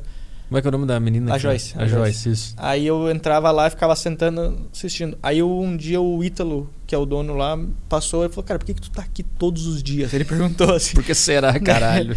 Aí eu expliquei, contei a história inteira que eu tinha, Grande- tinha vindo do Rio Grande do Sul e tal. Aí ele falou: ah, manda um vídeo pra Joyce. Uhum. Só que na minha cabeça eu não tava pronto porque eu tinha feito aquele outro vídeo falando, cara, eu só vou estar aqui daqui dois anos. Uhum. Aí eu falei pra ele que eu não tava pronto. Falei, cara, eu não, não tô pronto ainda e tal. Aí eu continuei indo lá e teve um dia que ele falou, cara, tu quer fazer? Eu falei, não quero fazer. Ainda não. Aí passou um tempo. Aí eu falei, cara, agora eu tô pronto. E ele falou que ele, que ele eh, me respeitou muito por isso, assim, por eu não ter aceitado. Porque na, qualquer pessoa que tu falasse, cara, quer fazer aqui, todo mundo ia falar. Quero, Uhum. quero fazer, quero fazer. Só que eu falei, não, não tô pronto ainda. Então aí eu esperei um tempo. Aí eu fiz, acho que foi em julho, mais ou menos. Aí eu, como é- fi- como de é que foi? 2016. Foi? legal, fiz cinco minutos, aí foi, foi bom. A canja. É, fiz a canja, e depois na segunda sessão, era uma sexta-feira. Na segunda sessão eu fiz acho que oito minutos, aí foi legal também. Nesse tu voltou pra casa pulando. Aí eu fiquei feliz, assim. De. Fiquei bem feliz, assim. Porque, porra, eu tinha vindo em São Paulo em 2010, quando tinha aberto o Comedians, eu vim com a faculdade pra cá e aí eu fui. Fui lá assistir. Então, na minha cabeça era, é muito louco tu pensar assim, cara, eu tava assistindo o negócio aqui. Agora em tô 2010 eu nem imaginava que eu ia fazer. Ah, e sim. agora eu tô aqui fazendo. É, o Comedians era o, era o. Fechou, né? Não tem mais. Fechou, fechou. Por que, que fechou? Não entendi. Ah, ali não, eles já estavam, acho que. Já estavam procurando uma desculpa pra fechar. Assim. Ah, entendi. Então- Rafinha e Danilo. é, aí. Estavam procurando uma desculpa. Aí já. aí a pandemia A apareceu. pandemia chegou e eles falaram, graças a Ufa. Deus, vou acabar esse contrato com esse cara aqui. É, não, não conseguimos manter. Aí fecha. aí Tipo, tinha um monte de dinheiro ainda. Não, não vai dar pra manter É, isso aqui. Eles falaram pela primeira vez depois de anos. é, quando... conversaram. Vamos fechar, vamos Os fechar. comemorando, Isso. batendo na mão do outro. Os caras fazendo festa, os dois juntos. O Caio quer falar? Cara, eu queria fazer uma pergunta pro Luca. Cadê o cara? Lá atrás. O cara? O cara- o Caio? É o Boninho falando. Lava a louça. Não, o Boninho era assim, né? Lembra aquela vez que a mulher foi cortar a unha com um negócio que tava passando e o Boninho assim, não sei, é. Se se cortar essa tu tem- merda. É, tu tem diabetes, só porra. Sim. Ele mandou isso. Falou. Sim, tem no YouTube. Que é uma das da mulher lá tinha diabetes, ela tava passando o cortador de unha. Vocês estão fodidos ali. Se alguém pegar diabetes, alguma coisa assim, É, né? Eu não vou mandar médico pra essa porra. Uma coisa assim, né? Maravilhoso. Vai, fala aí, Caio. Eu queria perguntar pro Luca se, tipo, quando, quando você começou a fazer show é, no Comedians, tipo, regularmente, assim, isso seria equivalente a se tornar um, um regular, tipo, no Comedy Cellar? Cara, eu acho que, eu acho que sim. Na, na época, sim, porque na época tinha muito essa mística do Comedians, assim, porra, eu faço no Comedians, e aí isso ajuda muito pra outros shows, assim, tá ligado? Aham. De tu fazer o negócio. Com o tempo, o negócio come... começou a abrir outros comedy, abriu, sei lá, o Hilários, abriu o Minhoca, então começou a separar um pouco. Alguns queriam fazer mais no Comedians, outros queriam fazer mais no Minhoca. Aham. Mas quando era o Comedians o único, assim, era, era meio que o, o negócio de, de regular no Comedy Store ou na Comedy Cellar, assim, de, porra, eu faço aqui. Aham. E tu virou regular lá de fazer. Era, eu fazia direto, sim. Fazia pra caralho. Fazia lá- e lá quase eles- todo mês, praticamente. E lá eles pagam bem, né? É, quando fazia três sessões lá, tu ganhava, tipo... Ganhava o mês já. É, né? ganhava o mês, já pagava as contas, tudo. É. puta. É, tipo, dava pra relaxar, assim? A hora que o cara, ele tá no Comedians, ele, tipo... É tipo o momento que o cara que veio de outra cidade pra São Paulo fala, agora deu certo. É, mas é que não- acho que não dá pra relaxar, porque... Concorrência também, né? É, começa a sur- cada vez vem mais comediantes surgindo, então tipo, cara, se tu não faz coisa, tu vai tu não vai fazer mais lá. Que é o que aconteceu É. com muita gente, assim, que galera que começou há muito tempo atrás, tem alguns que não não escreviam mais nada novo, não faziam nada novo, começou a vir uma nova geração e começou a pegar o lugar de todo mundo. Aí os caras não faziam mais. Então era meio que tipo, beleza, tô fazendo comedians, mas eu tenho que continuar trabalhando pra continuar fazendo lá, senão eu não vou fazer. Aham. Então era. Tinha esse negócio de tipo, o medo de não fazer no próximo mês. Que aí foi um jeito também de eu pensar, eu não posso depender só do Comedians. Eu, beleza, eu faço aqui, mas é um negócio que eu faço no mês. É um- uma por mês. Então eu tenho que conseguir fazer outros shows, porque se eu não fizer esse mês aqui, eu ainda tenho a- os outros shows pra pagar minhas contas, sabe? Eu lembro que você falou uma vez num podcast, eu não lembro qual podcast que era que eu tava ouvindo, você estava dando uma entrevista. Aí você falou que tava vindo muito open pra cá. Tinha muita gente vindo de diferentes partes do, Uhum, do uhum. país pra fazer open aqui. E aí eu fui no seu, no seu Instagram e mandei uma mensagem. Eu tava morando em Sorocaba, eu queria vir pra São Paulo, né? E aí eu falei, pô, Luca, eu tô querendo me mudar tal, não sei o quê. Não Quando- vem! quero- Quanto é que, quanto é que você. Quanto é que você tava gastando no mês, assim e tal? E aí, isso enquanto eu ouvia o podcast, assim, enquanto eu ouvia o podcast, você falou coisa assim, porra, não aguento mais os caras perguntando pra mim. o cara começou a apagar a mensagem na hora. e tá até hoje lá, só visto. Só- só- E não tá respondido. Ah, eu não respondi? Não. Caralho.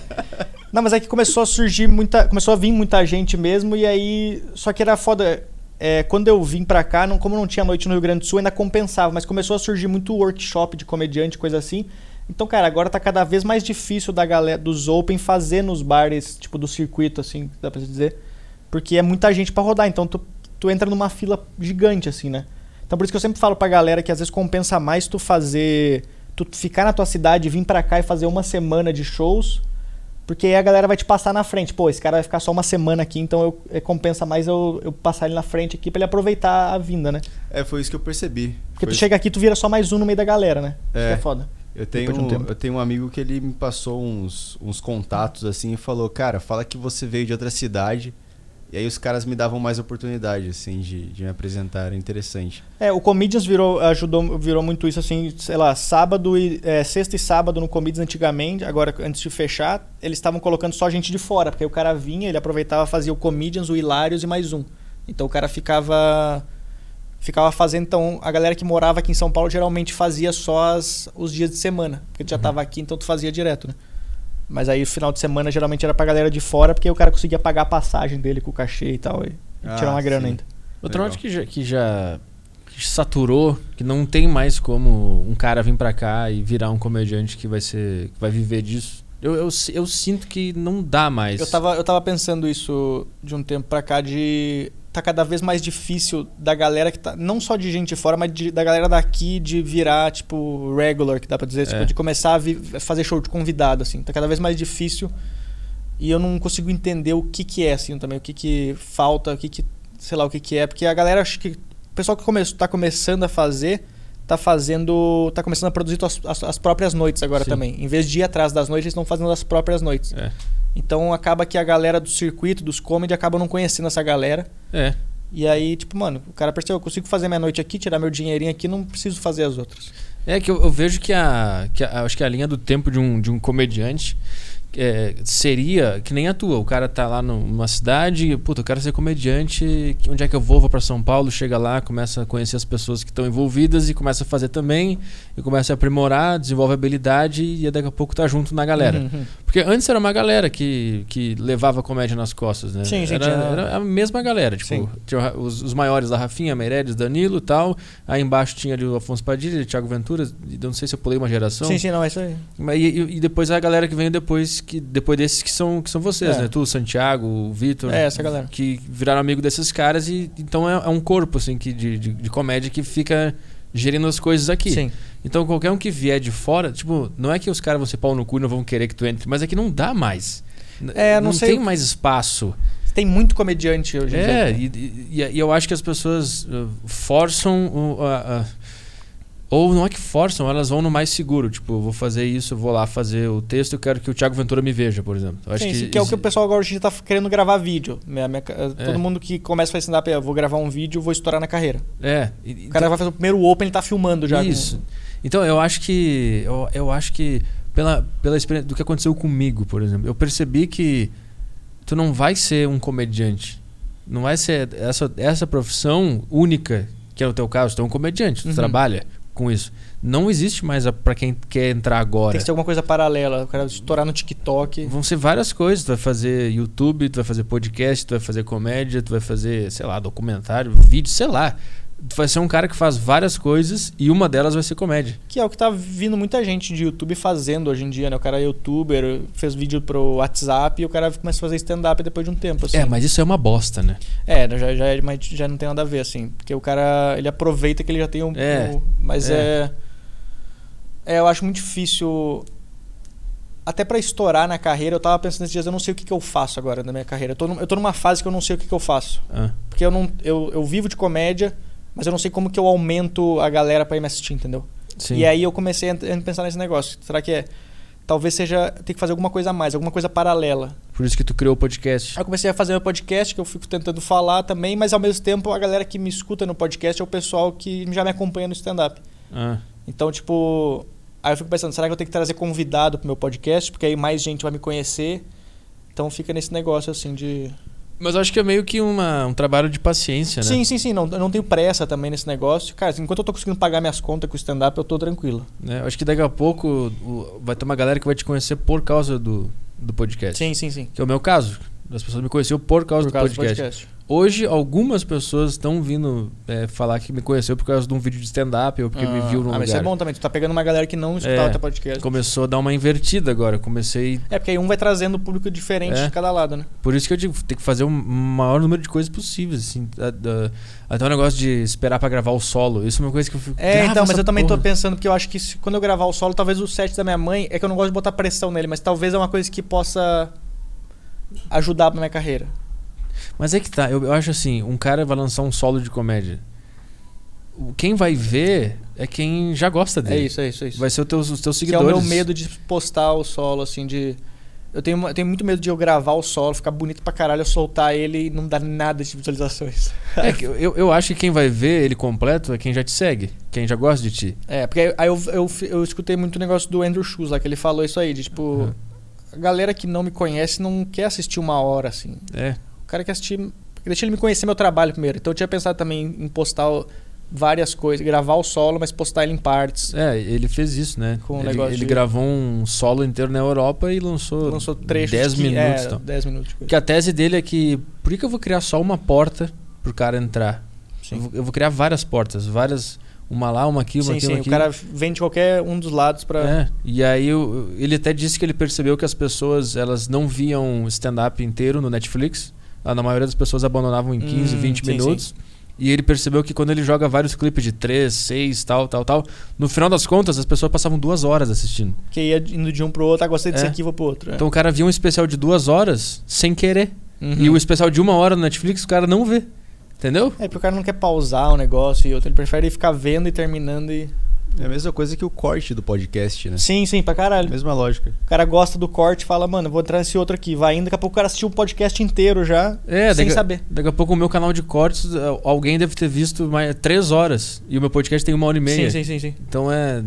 é- Isso é uma coisa que tá mudando também, que eu acho que as pessoas estão fazendo aqui já, né? Jogando vários trechos, trechos, trechos. Mas eu, eu queria te falar, lança essas porra logo. Não espera É. gravar o especial. Porque tu, tu lança uma piada boa agora, ou esse trecho aí, aí tu fala, ó, esse trecho aqui da minha mãe tá nesse show inteiro. Aí o cara vai lá ver o show inteiro pra ver como é que foi.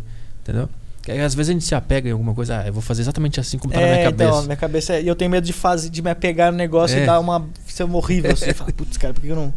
É. Porque eu fico pensando nisso aí, tipo, às vezes eu posso postar esse set e esse set vai me ajudar a trazer mais gente pro show, entendeu? É, exato. E, Do e teu- também tem outra coisa que eu percebi que as pessoas gostam de ver piada repetida. As pessoas gostam de ver. De assistir no show e depois eu. O cara vê no vídeo e ele vai no teu show pra ver de novo pra ver piada. essa piada, né? E a gente acha que não, É, acha- não, já teve várias vezes que o cara falou, putz, não fez nem aquela lá. É. Aí eu fico pensando, porra, eu não fiz justamente porque tu tava aqui, Tu tu já viu. já viu. É horrível isso aí. Eu percebi num dos shows que eu fiz agora, eu, eu comecei a minha piada dos vegetarianos lá, do processo de produção da carne. Eu comecei a fazer essa piada e eu vi com um casal assim.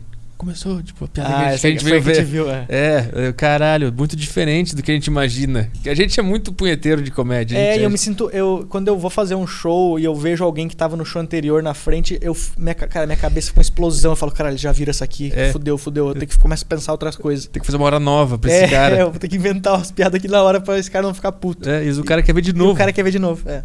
É muito Cara, louco. é. mano. Não dá pra entender. Isso que é, isso que é difícil, assim, é tu não conseguir entender as pessoas, assim, né? Agradar as pessoas é difícil de. Não sei, eu não consigo. Não dá pra entender, assim. Por isso que é muito difícil essa profissão, assim, porque tu tem que fazer as pessoas que não te conhecem rir, né? Ah, isso Teus aí- amigos é fácil tu fazer rir, mas. É. É isso muita gente começa a fazer se fode por isso. O cara é engraçado com os amigos, ele vai Aham. tentar fazer alguém que não, não conhece ele se fode. Sabe que no meu caso é o contrário? O meu público não ri de mim. E quando eu vou fazer um show pra pessoas que não sabem quem eu sou, mas por que, eles que eles riem. não riem de ti, tu acha? Cara, é, é um, é um clima de tensão que fica, mano. É, não, eu senti quando eu fiz lá no beat. No meu show solo, cara, é- é um clima de, de, de guerra, eu não sei o que acontece. Mas tu acha que. é, O que, que tu acha que passa na cabeça deles, assim? Eu acho que, um, a maioria não sabe o que é stand-up. Eles não sabem, eles não estão abertos a, ao- Ah, aquela ideia, eu quero, vou rir dessa ideia desse cara. Eles- Aham. Eles vão lá, sei lá, eles estão nervosos porque me viram, não sei o que, que é. É bizarro. Tem coisas que, que eu fiz pro meu público que no máximo ro- rolou um. Ah, legal. E aí eu fui fazer em Carapicuíba pra uns caras que não sabem quem eu era, deu aplauso. O cara bateu na mesa. Ah, foi, começou Você a é o aplaudir. melhor! É, começou a aplaudir. Eu, caralho, meu, que, que estranho, meu. Que estranho. É, não dá pra entender isso aí de. Mas às vezes o cara, mas às vezes o cara que foi no show ele se divertiu mesmo assim. Sim, todos falam. É, então, "Ah, eu vi no caralho." Twitter lá, quando tu postou do show, a galera, pô, foi legal pra caralho. E eu pensando, mano, foi difícil pra caralho, aquele dia eu me fudiu. Foram E oito minutos de silêncio. Então, às vezes, por dentro, o cara. Ele tá se divertindo. É. né? É mais, o- é mais o perfil do- da galera, às vezes, é um pouco diferente. do Mas que- também eu, eu fui foda, né? Eu, não, eu, não- eu entrei no palco. Eu entrei no palco e falei: peraí, não vou começar ainda. Vou chamar só o meu amigo, o Lu- Luca Mendes aqui. Então receba com muitas palmas, Luca Mendes. Aí tu entrou. Eu não fiz nada. Eu tava nervoso É. Mas também. eu acho legal esses, esses negocinhos. Acho legal esses desafios. Oito me... Eu lembro que tava eu, o Caio e o, o Alessandro no camarim ali, ouvindo assim, a gente começou a se olhar assustado, assim, que ninguém tá rindo de nada. A gente era os porquinhos no abate antes de entrar. tá? Tamo fudido. Tem, temos perguntas aqui no grupo do, do Aderiva. É, faz aí, Caio. Tu, vamos passar essa, essa missão pra ti. Tu fica responsável por ler e mandar os áudios aí da galera. Tá, beleza. Tem um áudio aqui do querido. Um áudio não, uma mensagem do Mr. True. Muda esse nick, pelo amor de Deus, Coloca cara. seu nome, cara. Meu Deus. Ele colocou a foto dele agora, pelo menos. É, Ele, tá aos poucos se expondo. É, Aprende é. com, com Mas o antes Luca de aqui. botar a foto, com certeza ele xingava as pessoas, né? É, Não, olha que- Ah, você previu, você previu o negócio aqui. É, e aí, Petrola e Luca, cara, queria saber como é estar no Jokes e também como é ter que aturar as piadas do Thiago Ventura falando a todo momento da quebrada. Aí, ó, odiando todo mundo. Só o cara tem, tem ódio. Eu acho engraçado porque a galera.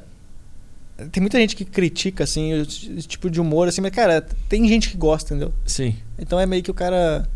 É só o estilo que o cara não gosta. Mas é, mas é legal pra caralho tá no jokes, assim, porque ajuda muito o negócio de visibilidade, assim, da Aham. gente de levar a gente pro show tava indo, tava indo bem, assim, porque a gente tava fazendo show toda semana e postando vídeo toda semana, então começou a vir gente pra ir nos shows que não ia antes.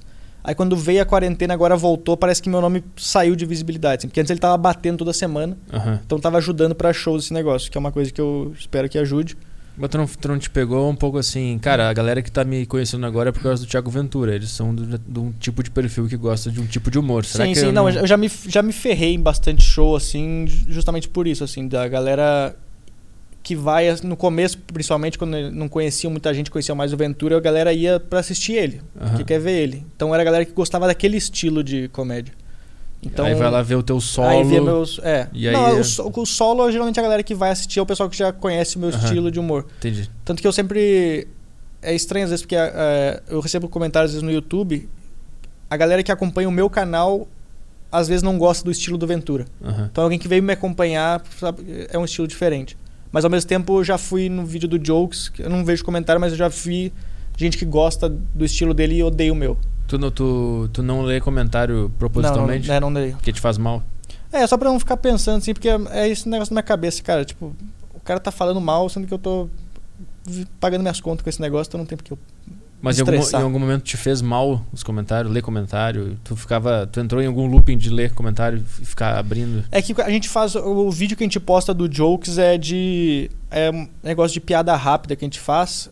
E não é muito meu estilo de comédia. Então, quando a pessoa fala mal da minha piada, eu entendo. Eu falo, cara, é, realmente não é meu estilo de comédia, sabe? Mas de forma geral, de, dos outros vídeos. Ah, de pessoal comentar em É. vídeo. Isso é uma coisa que um dia te atrapalhou? Não, mas eu já, já perdi tempo xingando as pessoas. Assim. Fala, cara, é um vídeo de graça. Eu tô só jogando ele aqui. Se tu não quiser, tu não assiste, sabe? É meio que esse negócio na minha cabeça. Mas não chegou a te atrapalhar? Não, não, não. Me Pra mim, me atrapalhar. atrapalha de- pra caralho. Eu tive que fazer uma regra interna minha de não ler comentário. Mas de. Mas tu fica mal, assim, de. Tu, de tu mudar alguma coisa por causa de um comentário? Não, eu fico, eu fico triste e des- desesperançoso com a, com a humanidade, assim. Eu, eu leio, eu fico, caralho, a minha intenção era só. Porque é um negócio gratuito, que o cara. Também, também tem essa. Porque a, a minha intenção era uma, é positiva. Ó, toma isso aqui, ri dessa bosta Sim, que sim, eu sim. falei aqui. E aí chega um cara do E aí, nada. e o cara xinga ou ele briga com alguém dos comentários. Mr. Alguém que brigou.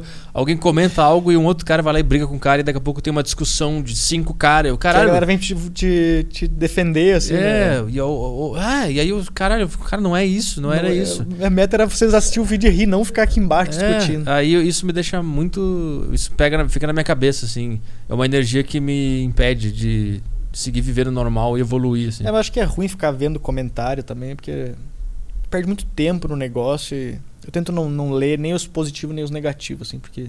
É, os positivos, eu, eu, eu vou, quando eu vou ler, eu vou pra buscar positivo, né? Porque eu penso assim, puta, eu fiz um negócio aqui, eu quero ver. Eu Se joguei um negócio positivo, que eu quero ver o que, as o pessoas retorno, têm de né, positivo pra me dar. Às, às vezes tem, no, aqui no Deriva é só comentário positivo, é do caralho. Mas às vezes nos outros canais é, é só uns caras brigando. Aí eu, puta que pariu, que porra é essa? Não era isso que eu queria, né? É, não era pra brigar, meu. É, vai, vai lá. Tá, tem mais um, é, mais uma mensagem aqui. Salve Petri, salve Luca. Você se lembra qual foi o show ou comediante que te deu um clique pra ter a vontade de fazer comédia? Cara, acho que. Não sei, acho que a primeira vez que eu assisti stand-up foi alguma propaganda da Skoll, se não me engano, que era o Rafinha e o Oscar, acho que eles faziam, se não me engano, um tempão atrás. Aí eu tinha assistido, mas antes eu tinha assistido as coisas do CK. Aí eu comecei a gostar bastante do estilo do CK, assim, que foi o. Eu gostava do jeitão dele, porque ele não era esse humor, tipo, palhaço, assim, de fazer um monte de coisa, assim. Era, ele era o jeitão, era um tiozão fazendo o negócio. Então acho que foi um negócio que. Que eu falei, putz, o cara ele consegue ser sério e fazer a, a galera rir, assim. Ele tá puto com o negócio e a galera ri no negócio. Aham. Então ele foi um, um cara que até hoje eu, eu gosto muito do estilo de comédia dele. O último especial dele é muito bom, né? Boa pra caralho. Teu- o teu primeiro foi o Bill Burr, tu assistiu? É. O primeiro que eu vi, de- quando eu conheci stand-up com o George Carlin. Ah. Mas depois, quando eu vi de novo, foi o Bill Burr, que foi o que me deu o- a identificação, assim. Porque o George Do- Carlin, eu, olhei ele e pensei, caralho, não tem como fazer isso aqui, é É, impossível. o cara. Aí o do Bill Burr, o primeiro que eu vi dele foi da a piada do Titanic. Que ele fala, é, ele tá explicando pra plateia por que, que homens ganham um dólar Ah, tá, do- e a mulher do- ganha 70 centavos. Que eles podem entrar no barco, eles É. podem pegar o barco. Aí Ele fala porque se a gente tiver no Titanic e ele começar a afundar, por algum motivo vocês, tu sai com as crianças e eu tenho que ficar. tenho que ficar, é por isso que eu ganhei um dólar. e tu É ganha isso. 70 centavos. É isso, é isso. Eu olhei isso, caralho, que foda. Eu pensei, tipo, o cara, ele tocou num assunto delicado de uma forma. De uma forma. Ele tinha um ponto de vista e ele fez as pessoas rirem ao mesmo tempo. fazer- é, então, ele consegue mudar. Mesmo se tu for completamente contra a opinião dele, tu, tu para É. pra estudar e fala, caralho, é uma. É uma Tu fica, puta, foi bem pensado. filha bem da pensado." puta. Eu não concordo, mas Faz- filha da faz- puta. faz sentido, faz É, sentido. isso, exatamente. Vai lá. Tá, tem a mensagem aqui do seu Pedro. É, fala Petri, fala Luca. É, fala Petri, fala Luca. Quando vocês assistem algum filme e no meio dele tem um personagem engraçado, vocês ficam analisando as falas do cara, as falas do cara no filme, mesmo sem querer? Eu não sei. Eu, é, deixa eu, eu quero acrescentar até uma coisa aqui, colocar uma coisa que queria saber se os outros comediantes têm. Qualquer tipo de história, qualquer tipo de filme, se ficar analisando a construção daquilo ali e tentar aplicar aquilo no stand-up. Vocês têm alguma coisa disso? De como assim? De. Do cara tu usar a estrutura do. a premissa do filme, sei lá? Sim, aham. Al- Algumas horas eu vejo algumas cenas assim de filme e, e, e- e tento colocar aquela ordem, a ordem de como a história está sendo contada. Só que em alguns lugares eu falo, pô, talvez aqui onde começa essa cena, talvez funcione um acting pra substituir isso. Eu tento fazer esse jogo, sabe? É por isso que ele mexe na mesa de câmera. Tô brincando. É por isso que não tem uma câmera virada pra mim. Caralho, foi mais complexa que a pergunta do cara aqui, É. Então, eu, eu analiso, eu analiso bastante. É porque eu acho que todo mundo depois começa a fazer e começa a entender as fórmulas de humor, tu começa a analisar tudo, assim, de tentar Aham. entender o que, que, que, que aconteceu pra ser engraçado. né? E às vezes é ruim isso aí, porque eu tenho essa. Eu falo às vezes isso que. Eu, às vezes eu acho que o comediante. Fala esse negócio que o comediante é depressivo justamente por isso, que ele para de rir nas coisas que são engraçadas. Sim. Porque tu entende como é que o negócio virou engraçado. É. Então eu dou risada agora, sei lá, de uma velha caindo no chão, por exemplo, que é uma coisa que eu não tava esperando. Hoje eu vi uma. Então- Hoje eu vi um velho. Aí tu vai ver, sei lá, um filme, alguma coisa, tu fica só analisando. Beleza, isso aí foi um exagero, ele fez uma comparação. Aham. É horrível, cara. Tu fica. Assistir filme com alguém também, tu fica só com uma cara de, de cu, assim, olhando. Mas eu fico, eu fico analisando bastante história, assim. Eu gosto de. Comecei a ver mais negócio de storytelling, então eu fico analisando roteiro de série, por exemplo, pra tentar entender como é que eles formularam o negócio. Como é que eles te prenderam naquela é, trama, o que que né? fizeram pra. Que eu acho que é interessante, assim, mas é. Mas o ruim é isso, que depois de um tempo tu fica só analisando o negócio e não, não se diverte, né? Vai lá, o próximo. Tem o Matheus Brum, ele falou: Fala Petri e Luca, quando vocês começaram a escrever os textos ou pensar em fazer comédia, se achavam engraçados já de início? Estou, eu estou tentando começar a escrever e acho tudo um lixo. Parabéns pelo É- programa. Esse é o Tá, caminho. tá no caminho certo. É, tá no exatamente. Cara, se tu escrever um texto e tu pensar, caralho, eu sou muito engraçado, caminho. sai. Não, é, não vai ser na hora, não vai ser engraçado. E ninguém acha que é engraçado, assim. Ninguém. Às Vocês vezes. veem as suas anotações antigas? Nossa. Não, eu, às vezes eu. Mas, cara, às vezes eu faço, tô fazendo um show, eu tenho uma piada que funciona, eu faço ela e na minha cabeça é por que, que vocês estão rindo disso? Assim, eu não entendi, nem eu entendi o que, que é engraçado nisso daqui. Então eu fico. Mas no começo também não. Agora, é- porque agora eu aprendi a escrever engraçado. Eu acho que eu não sou um cara engraçado, mas eu aprendi a escrever engraçado. Aham. Então eu fico. Mas antigamente também não, acho, não me achava engraçado, não me acho engraçado. Eu acho que eu escrevo engraçado. Acho que normalmente comediante de stand-up não é um cara engraçado e, e ele não se acha engraçado. Ele não era um cara conhecido da galera por ser engraçado. É, por isso que às vezes eu falo, sei lá, eu, eu- quando eu vou pro Rio Grande do Sul, eu tenho. Eu não divulgo pros meus amigos que eu vou fazer show lá, porque eu tenho. Porque na, eles me conheceram quando eu não fazia comédia. Então na cabeça deles, se eu falasse naquela época, quero ser comediante. Ser comediante é um bosta, cara. Não, não é jogando engraçado. tíbia aí. É, não é engraçado. Então na cabeça deles é. É estranho. Tipo, agora o cara faz comédia? Ele nunca foi engraçado, por que ele tá fazendo comédia É. agora? Nin- acho que ninguém. Duas coisas. nin- Ninguém escreve o texto ali por mais. Até o texto que funciona no palco, tu lê ele e tu fica, isso aqui é uma bosta. Como é que É, eu vou fazer até- isso que fica engraçado? E aí chega na hora e alguma coisa, É, alguma tu começa a mágica. entender o jeito, a entrega, a- os negócios mudam muito, né? O jeito de tu. É, é isso aí, cara. É, Tu vais achar um lixo mesmo. E eu acho que, tipo, textos que tu tem hoje, daqui dois anos tu vai olhar pra trás Pô. e falar, cara, que bosta É aquilo um lá. texto de dois meses atrás, eu olho e falo, cara, que bosta. Às vezes eu posto um vídeo, um tempo depois eu penso, putz, cara, que Que bosta esse negócio. É.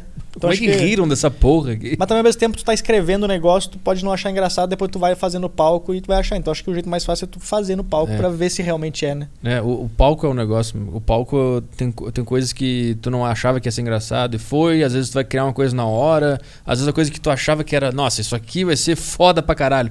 Tu faz, ninguém ri. Ninguém ri, aí ri da outra coisa que tu não imaginava que ia É. rir. É assim que é esse negócio. É, é Nunca muito- sabe o que É tá sempre um mistério. Toda hora que tu vai entrar no palco, qualquer show vai ser sempre um mistério, né? Parece que a gente tá sempre testando.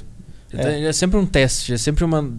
Vamos ver, vamos ver se essa piada da, da Covid vai funcionar hoje. Porque É. ontem funcionou, hoje eu não sei se vai Eu funcionar. tava falando esses dias que é muito ruim que a gente não é igual, tipo, cientista, né? A gente não consegue fazer teste em, em rato, né? Tu não consegue, tu não consegue colocar um, tu não consegue colocar um rato na tua frente e fazer as piadas. Não, tu tem que testar com humanos direto, É. cara. Então é horrível isso aí. Acho que pra o pessoal entender, é tipo, imagina que tu tem uma banda, mas tu não pode ensaiar com essa banda. e a primeira vez que tu for tocar com essa banda vai ser já ao vivo pra várias pessoas num bar. Já é. é. Tu não, tu não pode encostar no violão. Tu fica só se olhando os dois. Tu vai só olhar pro violão no teu quarto e vai ficar analisando ele, olhando de lado. No máximo tu vai dar uma tocada assim pra ver como é que sai o som. E, mas tu vai tocar, vai pegar ele pra tocar no palco, no É dia isso. 30 pessoas. Essa é a sensação. E Cara. tu vai criar a música na hora também. É, tu vai pensar assim, eu vou fazer tan dan dan dan dan Eu vou, é isso que eu vou fazer. Aí tu chega no hora. palco, tu pega a acorde, ela pam pam pam pam pam pam e aí aí tu começa a desistir, não, essa aqui é, não, essa aqui é, tinha pensado, não vou fazer, então vou fazer isso, essa aqui. É. Essa que é a sensação, Nossa. cara. Tem áudio aí, vamos lá. Áudio do Lucas. E aí, Luca, velho, eu queria saber se tu já leu sobre estoicismo, que é uma corrente filosófica que diz basicamente essa parada que tu disse sobre a sua mãe, que é você não se importar, meu, não, não se importar mais, não se magoar com algo que não pode, que tu não pode mudar, tá ligado? É uma corrente filosófica bem interessante, eu acho que tu vai curtir, Petri, se tu pesquisar um pouco sobre isso. Então é isso, valeu, falou. Foi estudado isso aí? Eu, eu, dei, eu dei uma pesquisada nesse negócio de estoicismo que tem um, um cara. Eu vi um vídeo que o cara fez explicando sobre isso, e quando ele começou a fazer, eu pensei, cara, é exatamente isso que eu faço. Sem, só que Tu eu fazia, fazia. sem saber, sem saber que, Aham. era um no- que tinha um nome pra isso. E Aí, aí quando tu descobriu que existia, tu foi mais a fundo ou tu deixa Não, por eu dei uma mesmo? olhada no livro, assim, mas eu- no, no vídeo do cara, assim, explicando esse negócio. E, mas foi só um jeito de eu confirmar. Falar, beleza, O que eu tô fazendo já o existe. que eu tô fazendo já existe Tá e certo. tem uma galera que faz, então. Mas é interessante é, esse negócio. O áudio do JP aí, vamos lá. Fala Petri, fala Luca. É, vocês acham que para ser comediante o cara tem que ser necessariamente extrovertido Não. ou sendo introvertido ele consegue explorar isso de alguma forma? Qual a opinião de vocês em relação a isso? Valeu. Eu acho que não, acho que não. Quando Tu falou que fez teatro, né? Quando tu, É, tu fez pra se soltar mais ou É, pra tu se sentir? pra eu me sentir ambientado em ter pessoas me olhando e estar no palco. Hum. É porque quando eu, quando eu cheguei em São Paulo eu tinha pensado em fazer teatro pra eu tentar me soltar mais, mas aí depois eu percebi que, que eu era tímido. Eu pensei, cara, eu consigo usar a minha timidez a, a favor. Sim. Então acho que é muito isso. Assim, tu- o cara, se tu é tímido, introvertido, tu consegue usar isso a teu favor, assim, pra galera. Porque a galera que tá assistindo às vezes também é tímida, então acaba se identificando com esse teu jeito, teu jeito, né? Sim. E aí se tu não se tu tentar ser outra pessoa, tu não vai estar sendo tu mesmo, tu vai ser. Tu não vai fazer Sim. um negócio com, com vontade, né? É, eu, eu procurei o, o teatro não pra virar um cara extrovertido, mas pra estar confortável com a minha timidez e, a- e- e sendo um cara introvertido. O que, que eu posso fazer no, no curso sendo esse cara fechado? Será que eu consigo fazer o exercício? Ah, sim, de... Será que eu consigo fazer as pessoas rir sendo assim mesmo? Eu não vou pra. Eu, eu tentei uma época ser extrovertido, pensei, não, não consigo. Mas É, é. tu se sente mal, tu tá fazendo uma. Tu É. tá vendo um ator, né? Tu tá fazendo É. uma atuação do negócio. Eu vou lá pra justamente como é que um cara tímido, como eu sou, vai se comportar. nas- Tem que fazer Sem um eu mudar papel. meu jeito. É. Tu vai se colocar em testes físicos, emocionais e, e tu não vai querer se mudar. Eu acho que até uma, uma das características de comediante stand-up é ser introvertido. Sim, sim, sim. Olhar ver. dentro e ficar. e não ser muito É, não, sociável. tem muito comediante, os antigos, era tudo quietinho, parado, com a mão no bolso, É. assim. Pô, tu vai pegar o Mitch Hedberg lá. Pô, o É. cara mais tímido, estranho, com a mão no bolso, É, não, falando os negócios sem olhar pra ninguém no É, olho. com óculos. É. assim. Quase todos são assim. Quase todos. Acho que a maioria. Se eu pegar aqui, quem é que é extrovertido aqui no Brasil? Quem é que é, tipo, tu vai pegar um cara que nem, que nem o Fábio Porchat. É, o Porchat é um cara que é, é muito... Ele é engraçado, mas ele não. ele- eu nunca ouvi nada dele que eu pensei, caralho, olha essa ideia. Olha, olha o que ele captou no mundo aqui. Olha essa Sim, ideia. ele é mais o, o jeito dele É. que é engraçado, né? Acho que pra tu ser um bom comediante, é até interessante tu ser esse cara mais fechado, assim. É, tu tem que achar um jeito de tu ser fechado e conseguir usar isso a teu favor, ou conseguir falar as coisas que tu quer, né? É. De... É. Temos, temos super chato ou não temos? Temos super chato aqui. Ó, E bem, bem chato. bem chato. Ah, Puta que pariu, sumiu aqui agora. eu vi um cara, mas ele mandou um sticker aqui. É, Mandou- tinha um antes aqui. Eu não sei o que, que aconteceu. Deixa eu atualizar aqui. Tá o cara bom. mandou um sticker. No, no episódio passado também teve a mesma coisa. O cara mandou um O cara sticker. gastou dinheiro com sticker. Ah, tá aqui, ó. O Gabriel Cardoso mandou. Troca esse apresentador e bota o Igão. É, é porque apareceu um cara no chat aqui falando. Ele já tem o Podpah, né? Ele pode ouvir É, o então. Podpah, não precisa ver no Aderiva aqui. Né? Eu vou te Não precisa vir aqui. Já tem Já o podcast tem o- do Igão. Vai lá ver, caralho. Não dá vontade. Olha, eu não tive vontade de bloquear o cara. Só tive vontade de falar, cara, vai lá e ouve. Tipo, Eu passo o link pra ele. é, ele só tá desinformado, ele não tá com raiva. Mas não tem, não tem pergunta aqui, né? Não, tem nada. Tá, então vamos falar sobre o emagrecimento, que isso é bom também. O- tu é um cara que pesava cento e quanto? que a gente fala? 120. 120 quilos. Será que a gente consegue bot- botar na, na tela pro pessoal? Tem no teu Instagram. Acho que tem, tem no meu Instagram uma foto. Caio, tenta achar uma foto do Luca gordão É, não sei se é. pro pessoal ver a, a mudança. E o cara, tu o que, que tu comia pra ficar daquele tamanho? Como é que era a tua rotina? Cara, eu ficava muito tempo em casa. Eu lembro quando eu cheguei em São Paulo, eu não queria gastar dinheiro. Eu comia muito no. Eu comia essas coxinhas do ragazzo, essas coisas assim, de Aham. almoço. Caralho. Teve uma época que eu comecei a cagar sangue, assim. Foi tipo. Aí eu pensei, cara, acho que eu tô morrendo. Caralho. Foi um. Aí Foram eu. duas, dois fatos que tiveram, te fizeram mudar, né? Cagar sangue e vomitar dormindo. Tá dormindo. Eu falei, acho que dá pra. Acho que dá pra ter uma vida um pouco mais saudável. Mas eu. Eu. Eu comia muito mal, assim, e esse negócio de comer depois do show também me ferrava muito. E eu tinha parado de fazer exercício total quando eu vim pra São Paulo. Uhum. Acordava tarde, eu dormia, sei lá, seis da manhã, acordava três da tarde, então eu acordava já comendo mal, ia pro show, aí comia no show, comia depois do show. Só boa pizza, hambúrguer, Só coxinha. coisa assim. É, Aham. porque eu não sabia cozinhar também e tal. Então, Aham. aí depois eu comecei a fazer, comecei a comprar essa, aquela air fryer, aí comecei a aprender a fazer coisa nela, assim. Acho que o air fryer é o primeiro passo do gordo pra ele conseguir emagrecer. É. Tipo, eu vou continuar comendo as coisas que eu, eu quero. vou comer um monte, mas sem óleo. Isso, é isso. é basicamente isso. Aí é eu- tipo adesivo de nicotina pro cara que fuma. É, vou continuar com com- nicotina aqui, mas vai estar colado É, no um meu braço. monte, o cara com o braço. então é. Aí eu comecei a, a me alimentar. Eu ainda não me alimento bem porque eu não como salada, essas coisas assim, mas eu comecei a. Nossa, velho. Começou o Jornal Nacional aqui. Mas o que me ajudou muito foi de. é, eu, comecei, eu escutava muito o Joe Rogan, né? Eu assistia, escutava muito os podcasts dele com comediante. Aí eu comecei a escutar os outros dele e ele fala muito sobre saúde, essas coisas assim. Aham. E aí eu comecei a seguir algumas coisas. Eu falei, cara, se eu mudar isso aqui, isso aqui. Tipo o que, por exemplo, o que, que tu aprendeu com ele? Não, eu agora, agora eu tô fazendo, por exemplo, jejum intermitente. Aham. Aí eu tô fazendo. Que é uma coisa que ele fala pra caralho e faz isso. Aí eu comecei a tomar bastante vitamina também, essas coisas assim. Multivitamínico, aqueles. É, não, mas eu tomo várias, eu tomo um monte, assim, eu tomo nove num, num dia, assim, tomo nove vitaminas. Eu tô com o vídeo no jeito aqui. É um vídeo ou é uma Ah, foto? tem um vídeo? Tem um vídeo aqui, eu achei mais fácil. Vai passar na TV aqui ou só pra galera? Consegue é, botar na vai TV? passar na TV. E a... Opa, Ixi, janela aberta aqui. Os caras já viram o, o cartão de crédito ali. Caralho. Aqui. Compilada. 20 minutos gordo. Ah, é isso aí. Põe sem som, por favor, pra não escutar minha voz. O- Olha, dá uma ligada, mano. Dá uma ligada. Eu tinha um cabelo parecendo o super-homem, é o, é o super-homem gordo. Clark Kent.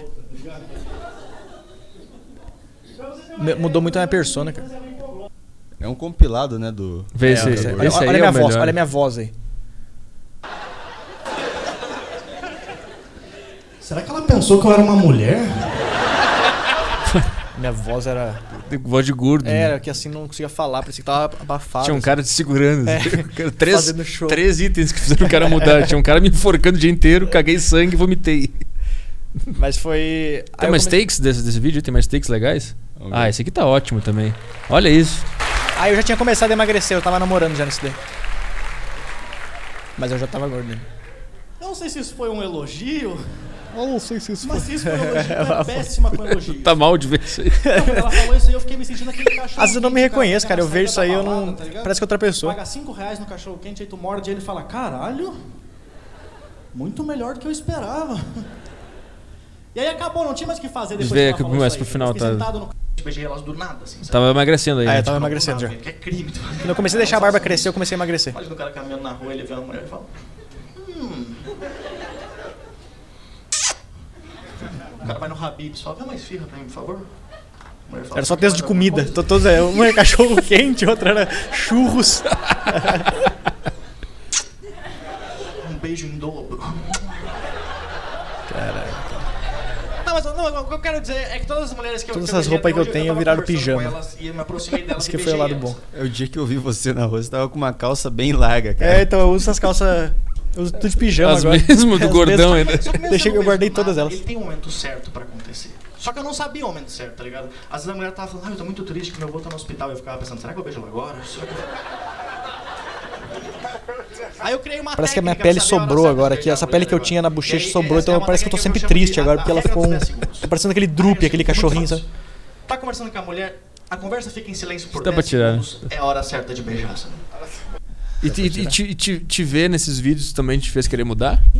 Não, na época não, porque na época quando eu cheguei em São Paulo eu pensava assim, cara, eu nunca quero. Eu falei uma vez uma frase que foi: eu não quero emagrecer nunca, eu quero ser gordo pra Tu sempre. falou isso? Falei isso. Mas isso era uma piada Não, não, era sério, eu tava falando com um amigo meu. Eu falei, cara, eu acho que eu quero ser gordo pra sempre, tô tranquilo assim. É bom pra caralho. É. Mas aí depois de um tempo. Vomitando de É, madrugada. depois eu falei, acho que não dá. Mas foi muito.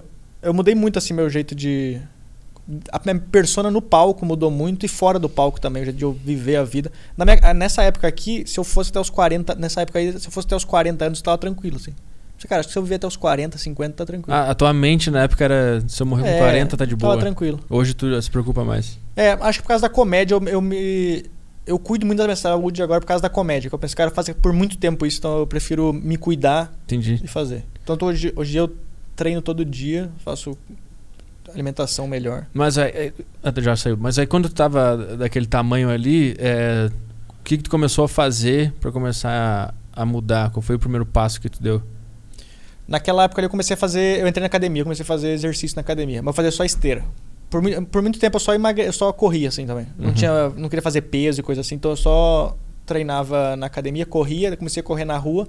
E alimentação eu dei uma diminuída nessa época de dieta assim e tal, mas não. Tu não fez nenhuma dieta específica. Não, não, não, essas aí eu não, não segui nenhuma. Assim. Continuou comendo o que tu comia, só que menos. É, comia menos. É, doce, eu falava, comer só um dia da semana eu vou comer bastante, assim. Aham. Mas o resto eu comia certinho, tipo arroz e frango, sei lá, Cara, tu fez tudo por conta própria, muito louco. por conta própria. Quase tudo que tu relatou aqui foi conta própria. É, Já parou pra pensar sim, nisso? sim, sim, sim, sim. Mas é muito, mas todas elas foi isso aí, assim, eu entrei no negócio, porque eu antes disso eu nunca tinha tentado emagrecer de verdade assim, de Aham. falar, beleza, vou emagrecer. Eu sempre fui levando assim, se eu manter o peso tá bom. Só que quando eu vim pra São Paulo eu engordei bastante, porque eu comecei a comer coisa ruim pra caralho e tal. E autoestima nessa época? Nossa, era horrível. Agora, agora tá muito melhor. Ainda não tá ótimo, É, nunca- mas. nunca vai é, nunca ser. vai ser ótimo, mas, mas é tipo melhor do que aquela época ali. Que, que tu olhava no espelho naquela época ou evitava? O que, que tu Não, sentia? não olhava no espelho, transar com um espelho era horrível também. Era tudo ruim, assim. Quando tu, tu transou desse tamanho? Transei. Eu perdi minha virgindade com 25 anos, né? Daquele jeito? Daquele jeito. ali. Caralho. Ah, por isso que o Daniel Sartori mandou mensagem. Ele mandou? Daniel Daniel Sartori Sartori. mandou mensagem? O Daniel Sartori comentou aqui, é... que eu tinha falado isso pra ele ele não tinha acreditado. Ele falou, fala pra ele falar da a idade que ele perdeu a virgindade. eu perdi em São Paulo, só que eu perdi assim. E foi por causa da comédia? Alguém te viu no show? Não, não, não. Foi com uma coroa no Ah, aplicativo. foi aquela coroa lá. É, não, foi uma antes dessa. Quando o cara tá gordão, o cara só vai nas coroas. Cara, eu tinha, eu tinha medo de chegar nas mulheres, assim. Tanto, eu, eu não sei chegar nas pessoas ainda, mas eu tinha medo de mandar, de ser recusado, sabe? De mandar mensagem e a pessoa, eu não quero nada contigo. Aham. Aí agora eu já tenho um pouco mais de confiança de falar com a pessoa, assim. Eu lembro quando eu fui te ver lá em Porto Alegre no, no, no, no, Tinha- touro lá, tava, tava gordão lá. Tava, ela Tava tava. gordo.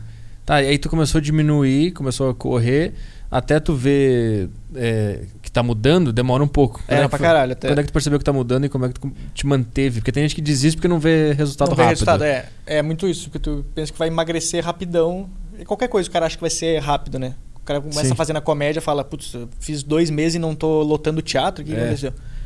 Então eu comecei a perceber com, a- com as roupas, eu percebi bastante, assim, de- Ah. e de dormir melhor. Eu comecei a parar de, de acordar com vômito e roncar, assim, de, sabe quando tu acorda?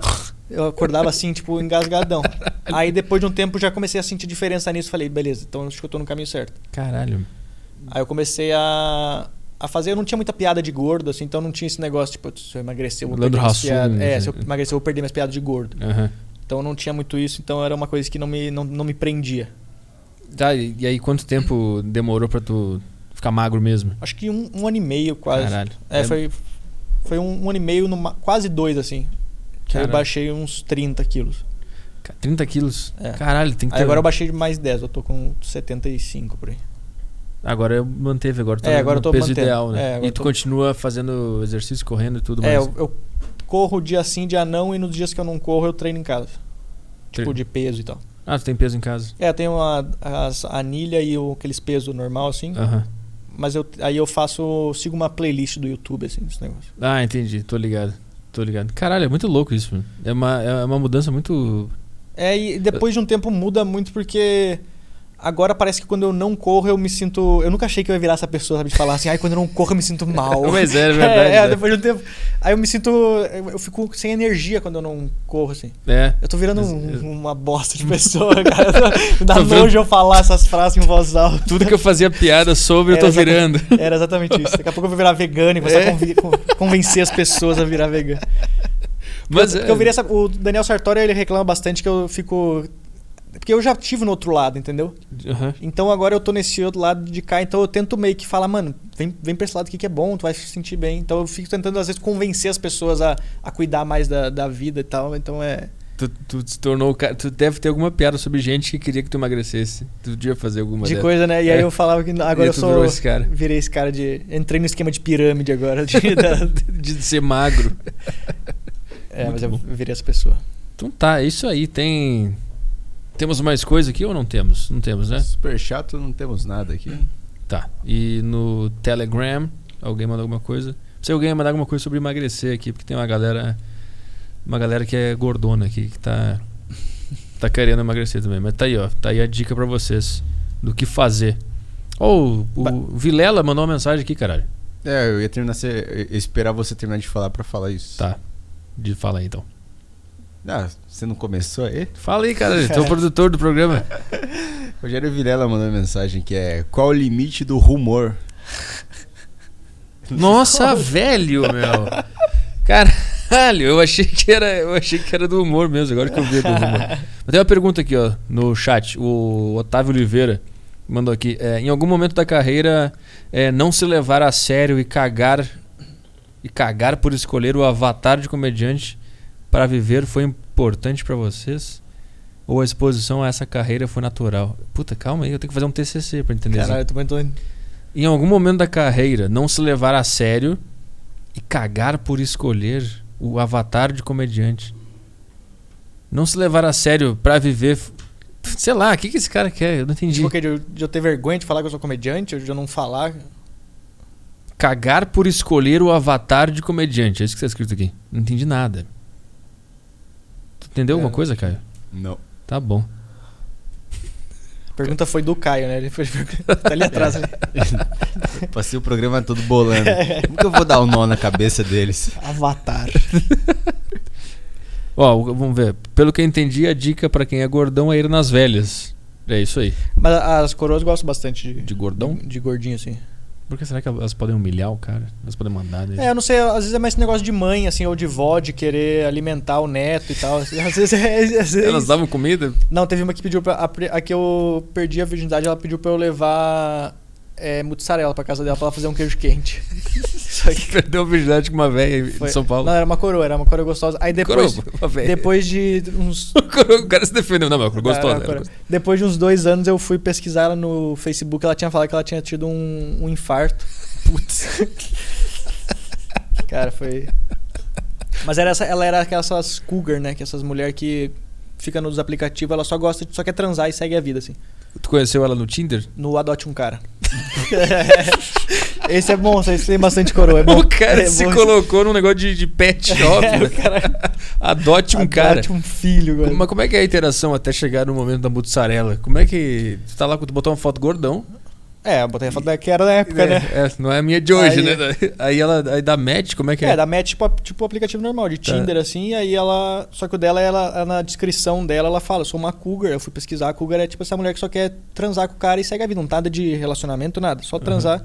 Na, na descrição dela até tinha uma frase que ela botou é, PS, durmo antes das 10. Eu não sei porquê.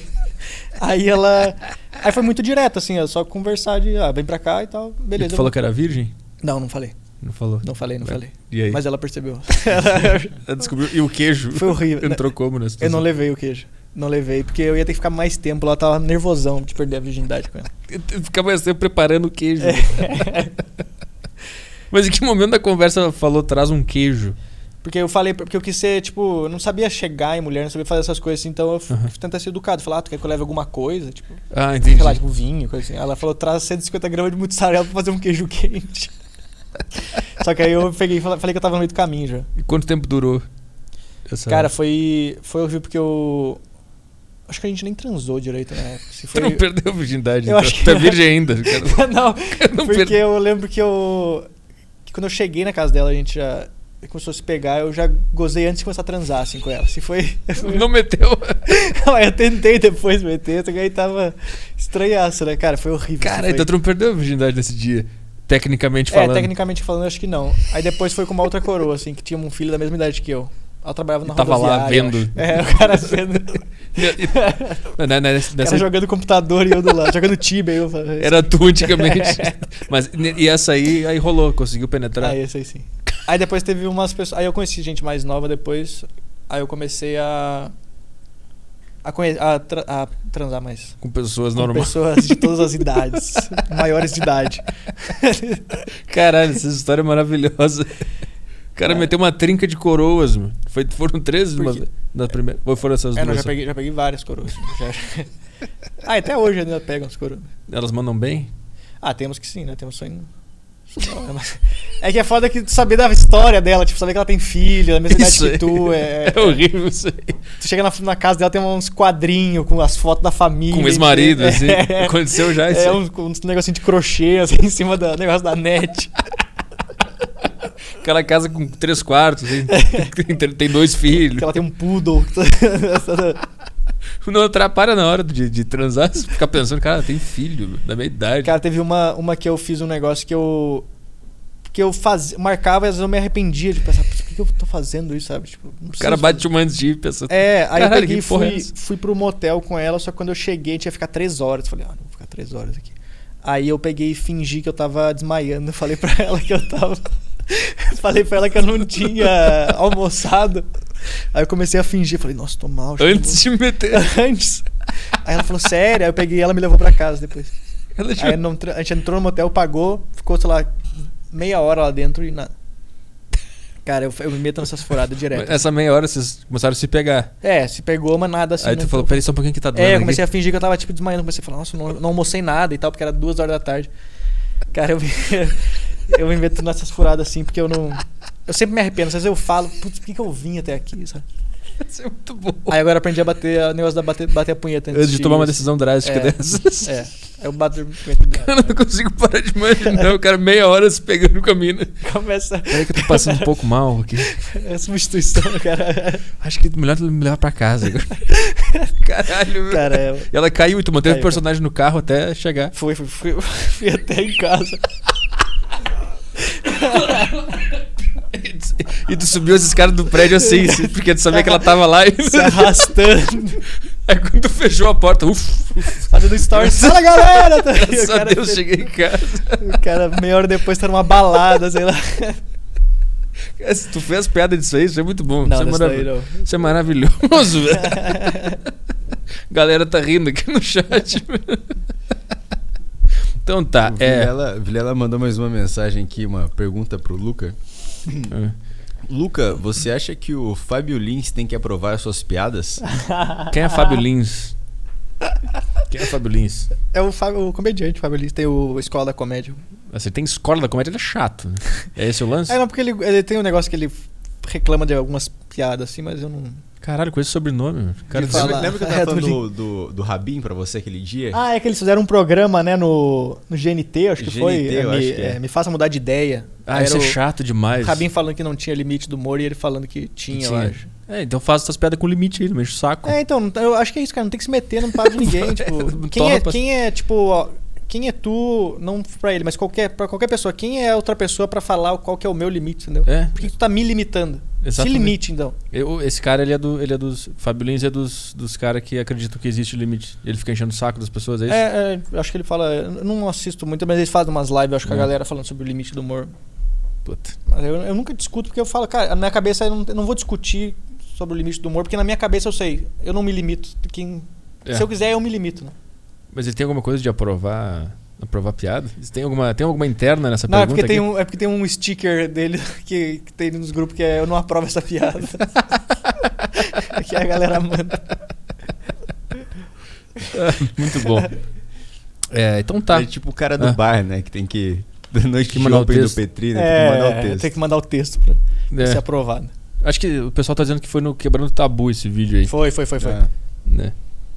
Tem mais alguma coisa? Agora o chat tá começando a ficar legal agora. O pessoal tá, tá começando a rir, mandar uns bagulho É, aqui. vazou uma galera aqui, ficou só os. Só os verdadeiros. É. É, mas é isso aí. Então tá, vambora. São sete e meia, daqui a pouco tem flow aqui no estúdio. Então vamos lá, é isso aí. Valeu. Obrigado Muito por vir. obrigado. Espero voltar mais vezes. Isso aí. E é isso daí. Tem que divulgar tuas coisas aqui. Ah, tu divulgar- esqueceu. Ah, eu quero. É, eu divulgo, é, eu, eu, pra escutar meu podcast, eu tenho meu podcast Simples Mendes, que eu posto toda semana também, que é eu reclamando da, da vida e da carreira. E minhas redes sociais também, Luca Mendes. E é isso daí. E agenda de shows. Ah, eu faço meu show solo no Clube do Minhoca. O set da minha mãe vai estar nele. É, Ah. dia 19 de dezembro eu faço meu show aqui no Minhoca. Boca é perto, né? daqui a pouco já. É, não, já tá chegando. não, porque, cara, quando deu o começo da quarentena, eu lembro que eu fiz um show antes de começar a quarentena, aí eu lembro que no- nas piadas eu falei assim. Ah, eu só queria falar, era março. Eu falei, eu tenho meu show solo em maio no Minhoca, até lá já acabou tudo. O negócio tá até hoje. tudo. Mas em dezembro eu faço e em janeiro eu faço em Porto Alegre e Canoas. Boa, então tá. É isso aí. Valeu, galera. Até amanhã. Ah, amanhã é uma hora, hein? Amanhã o Aderiva é a uma hora com o Letodai. Então espero todos vocês aí. Putz. Bem na hora. É, MSN, o cara. O cara abriu o ICQ ali. tchau, tchau, galera. Fui.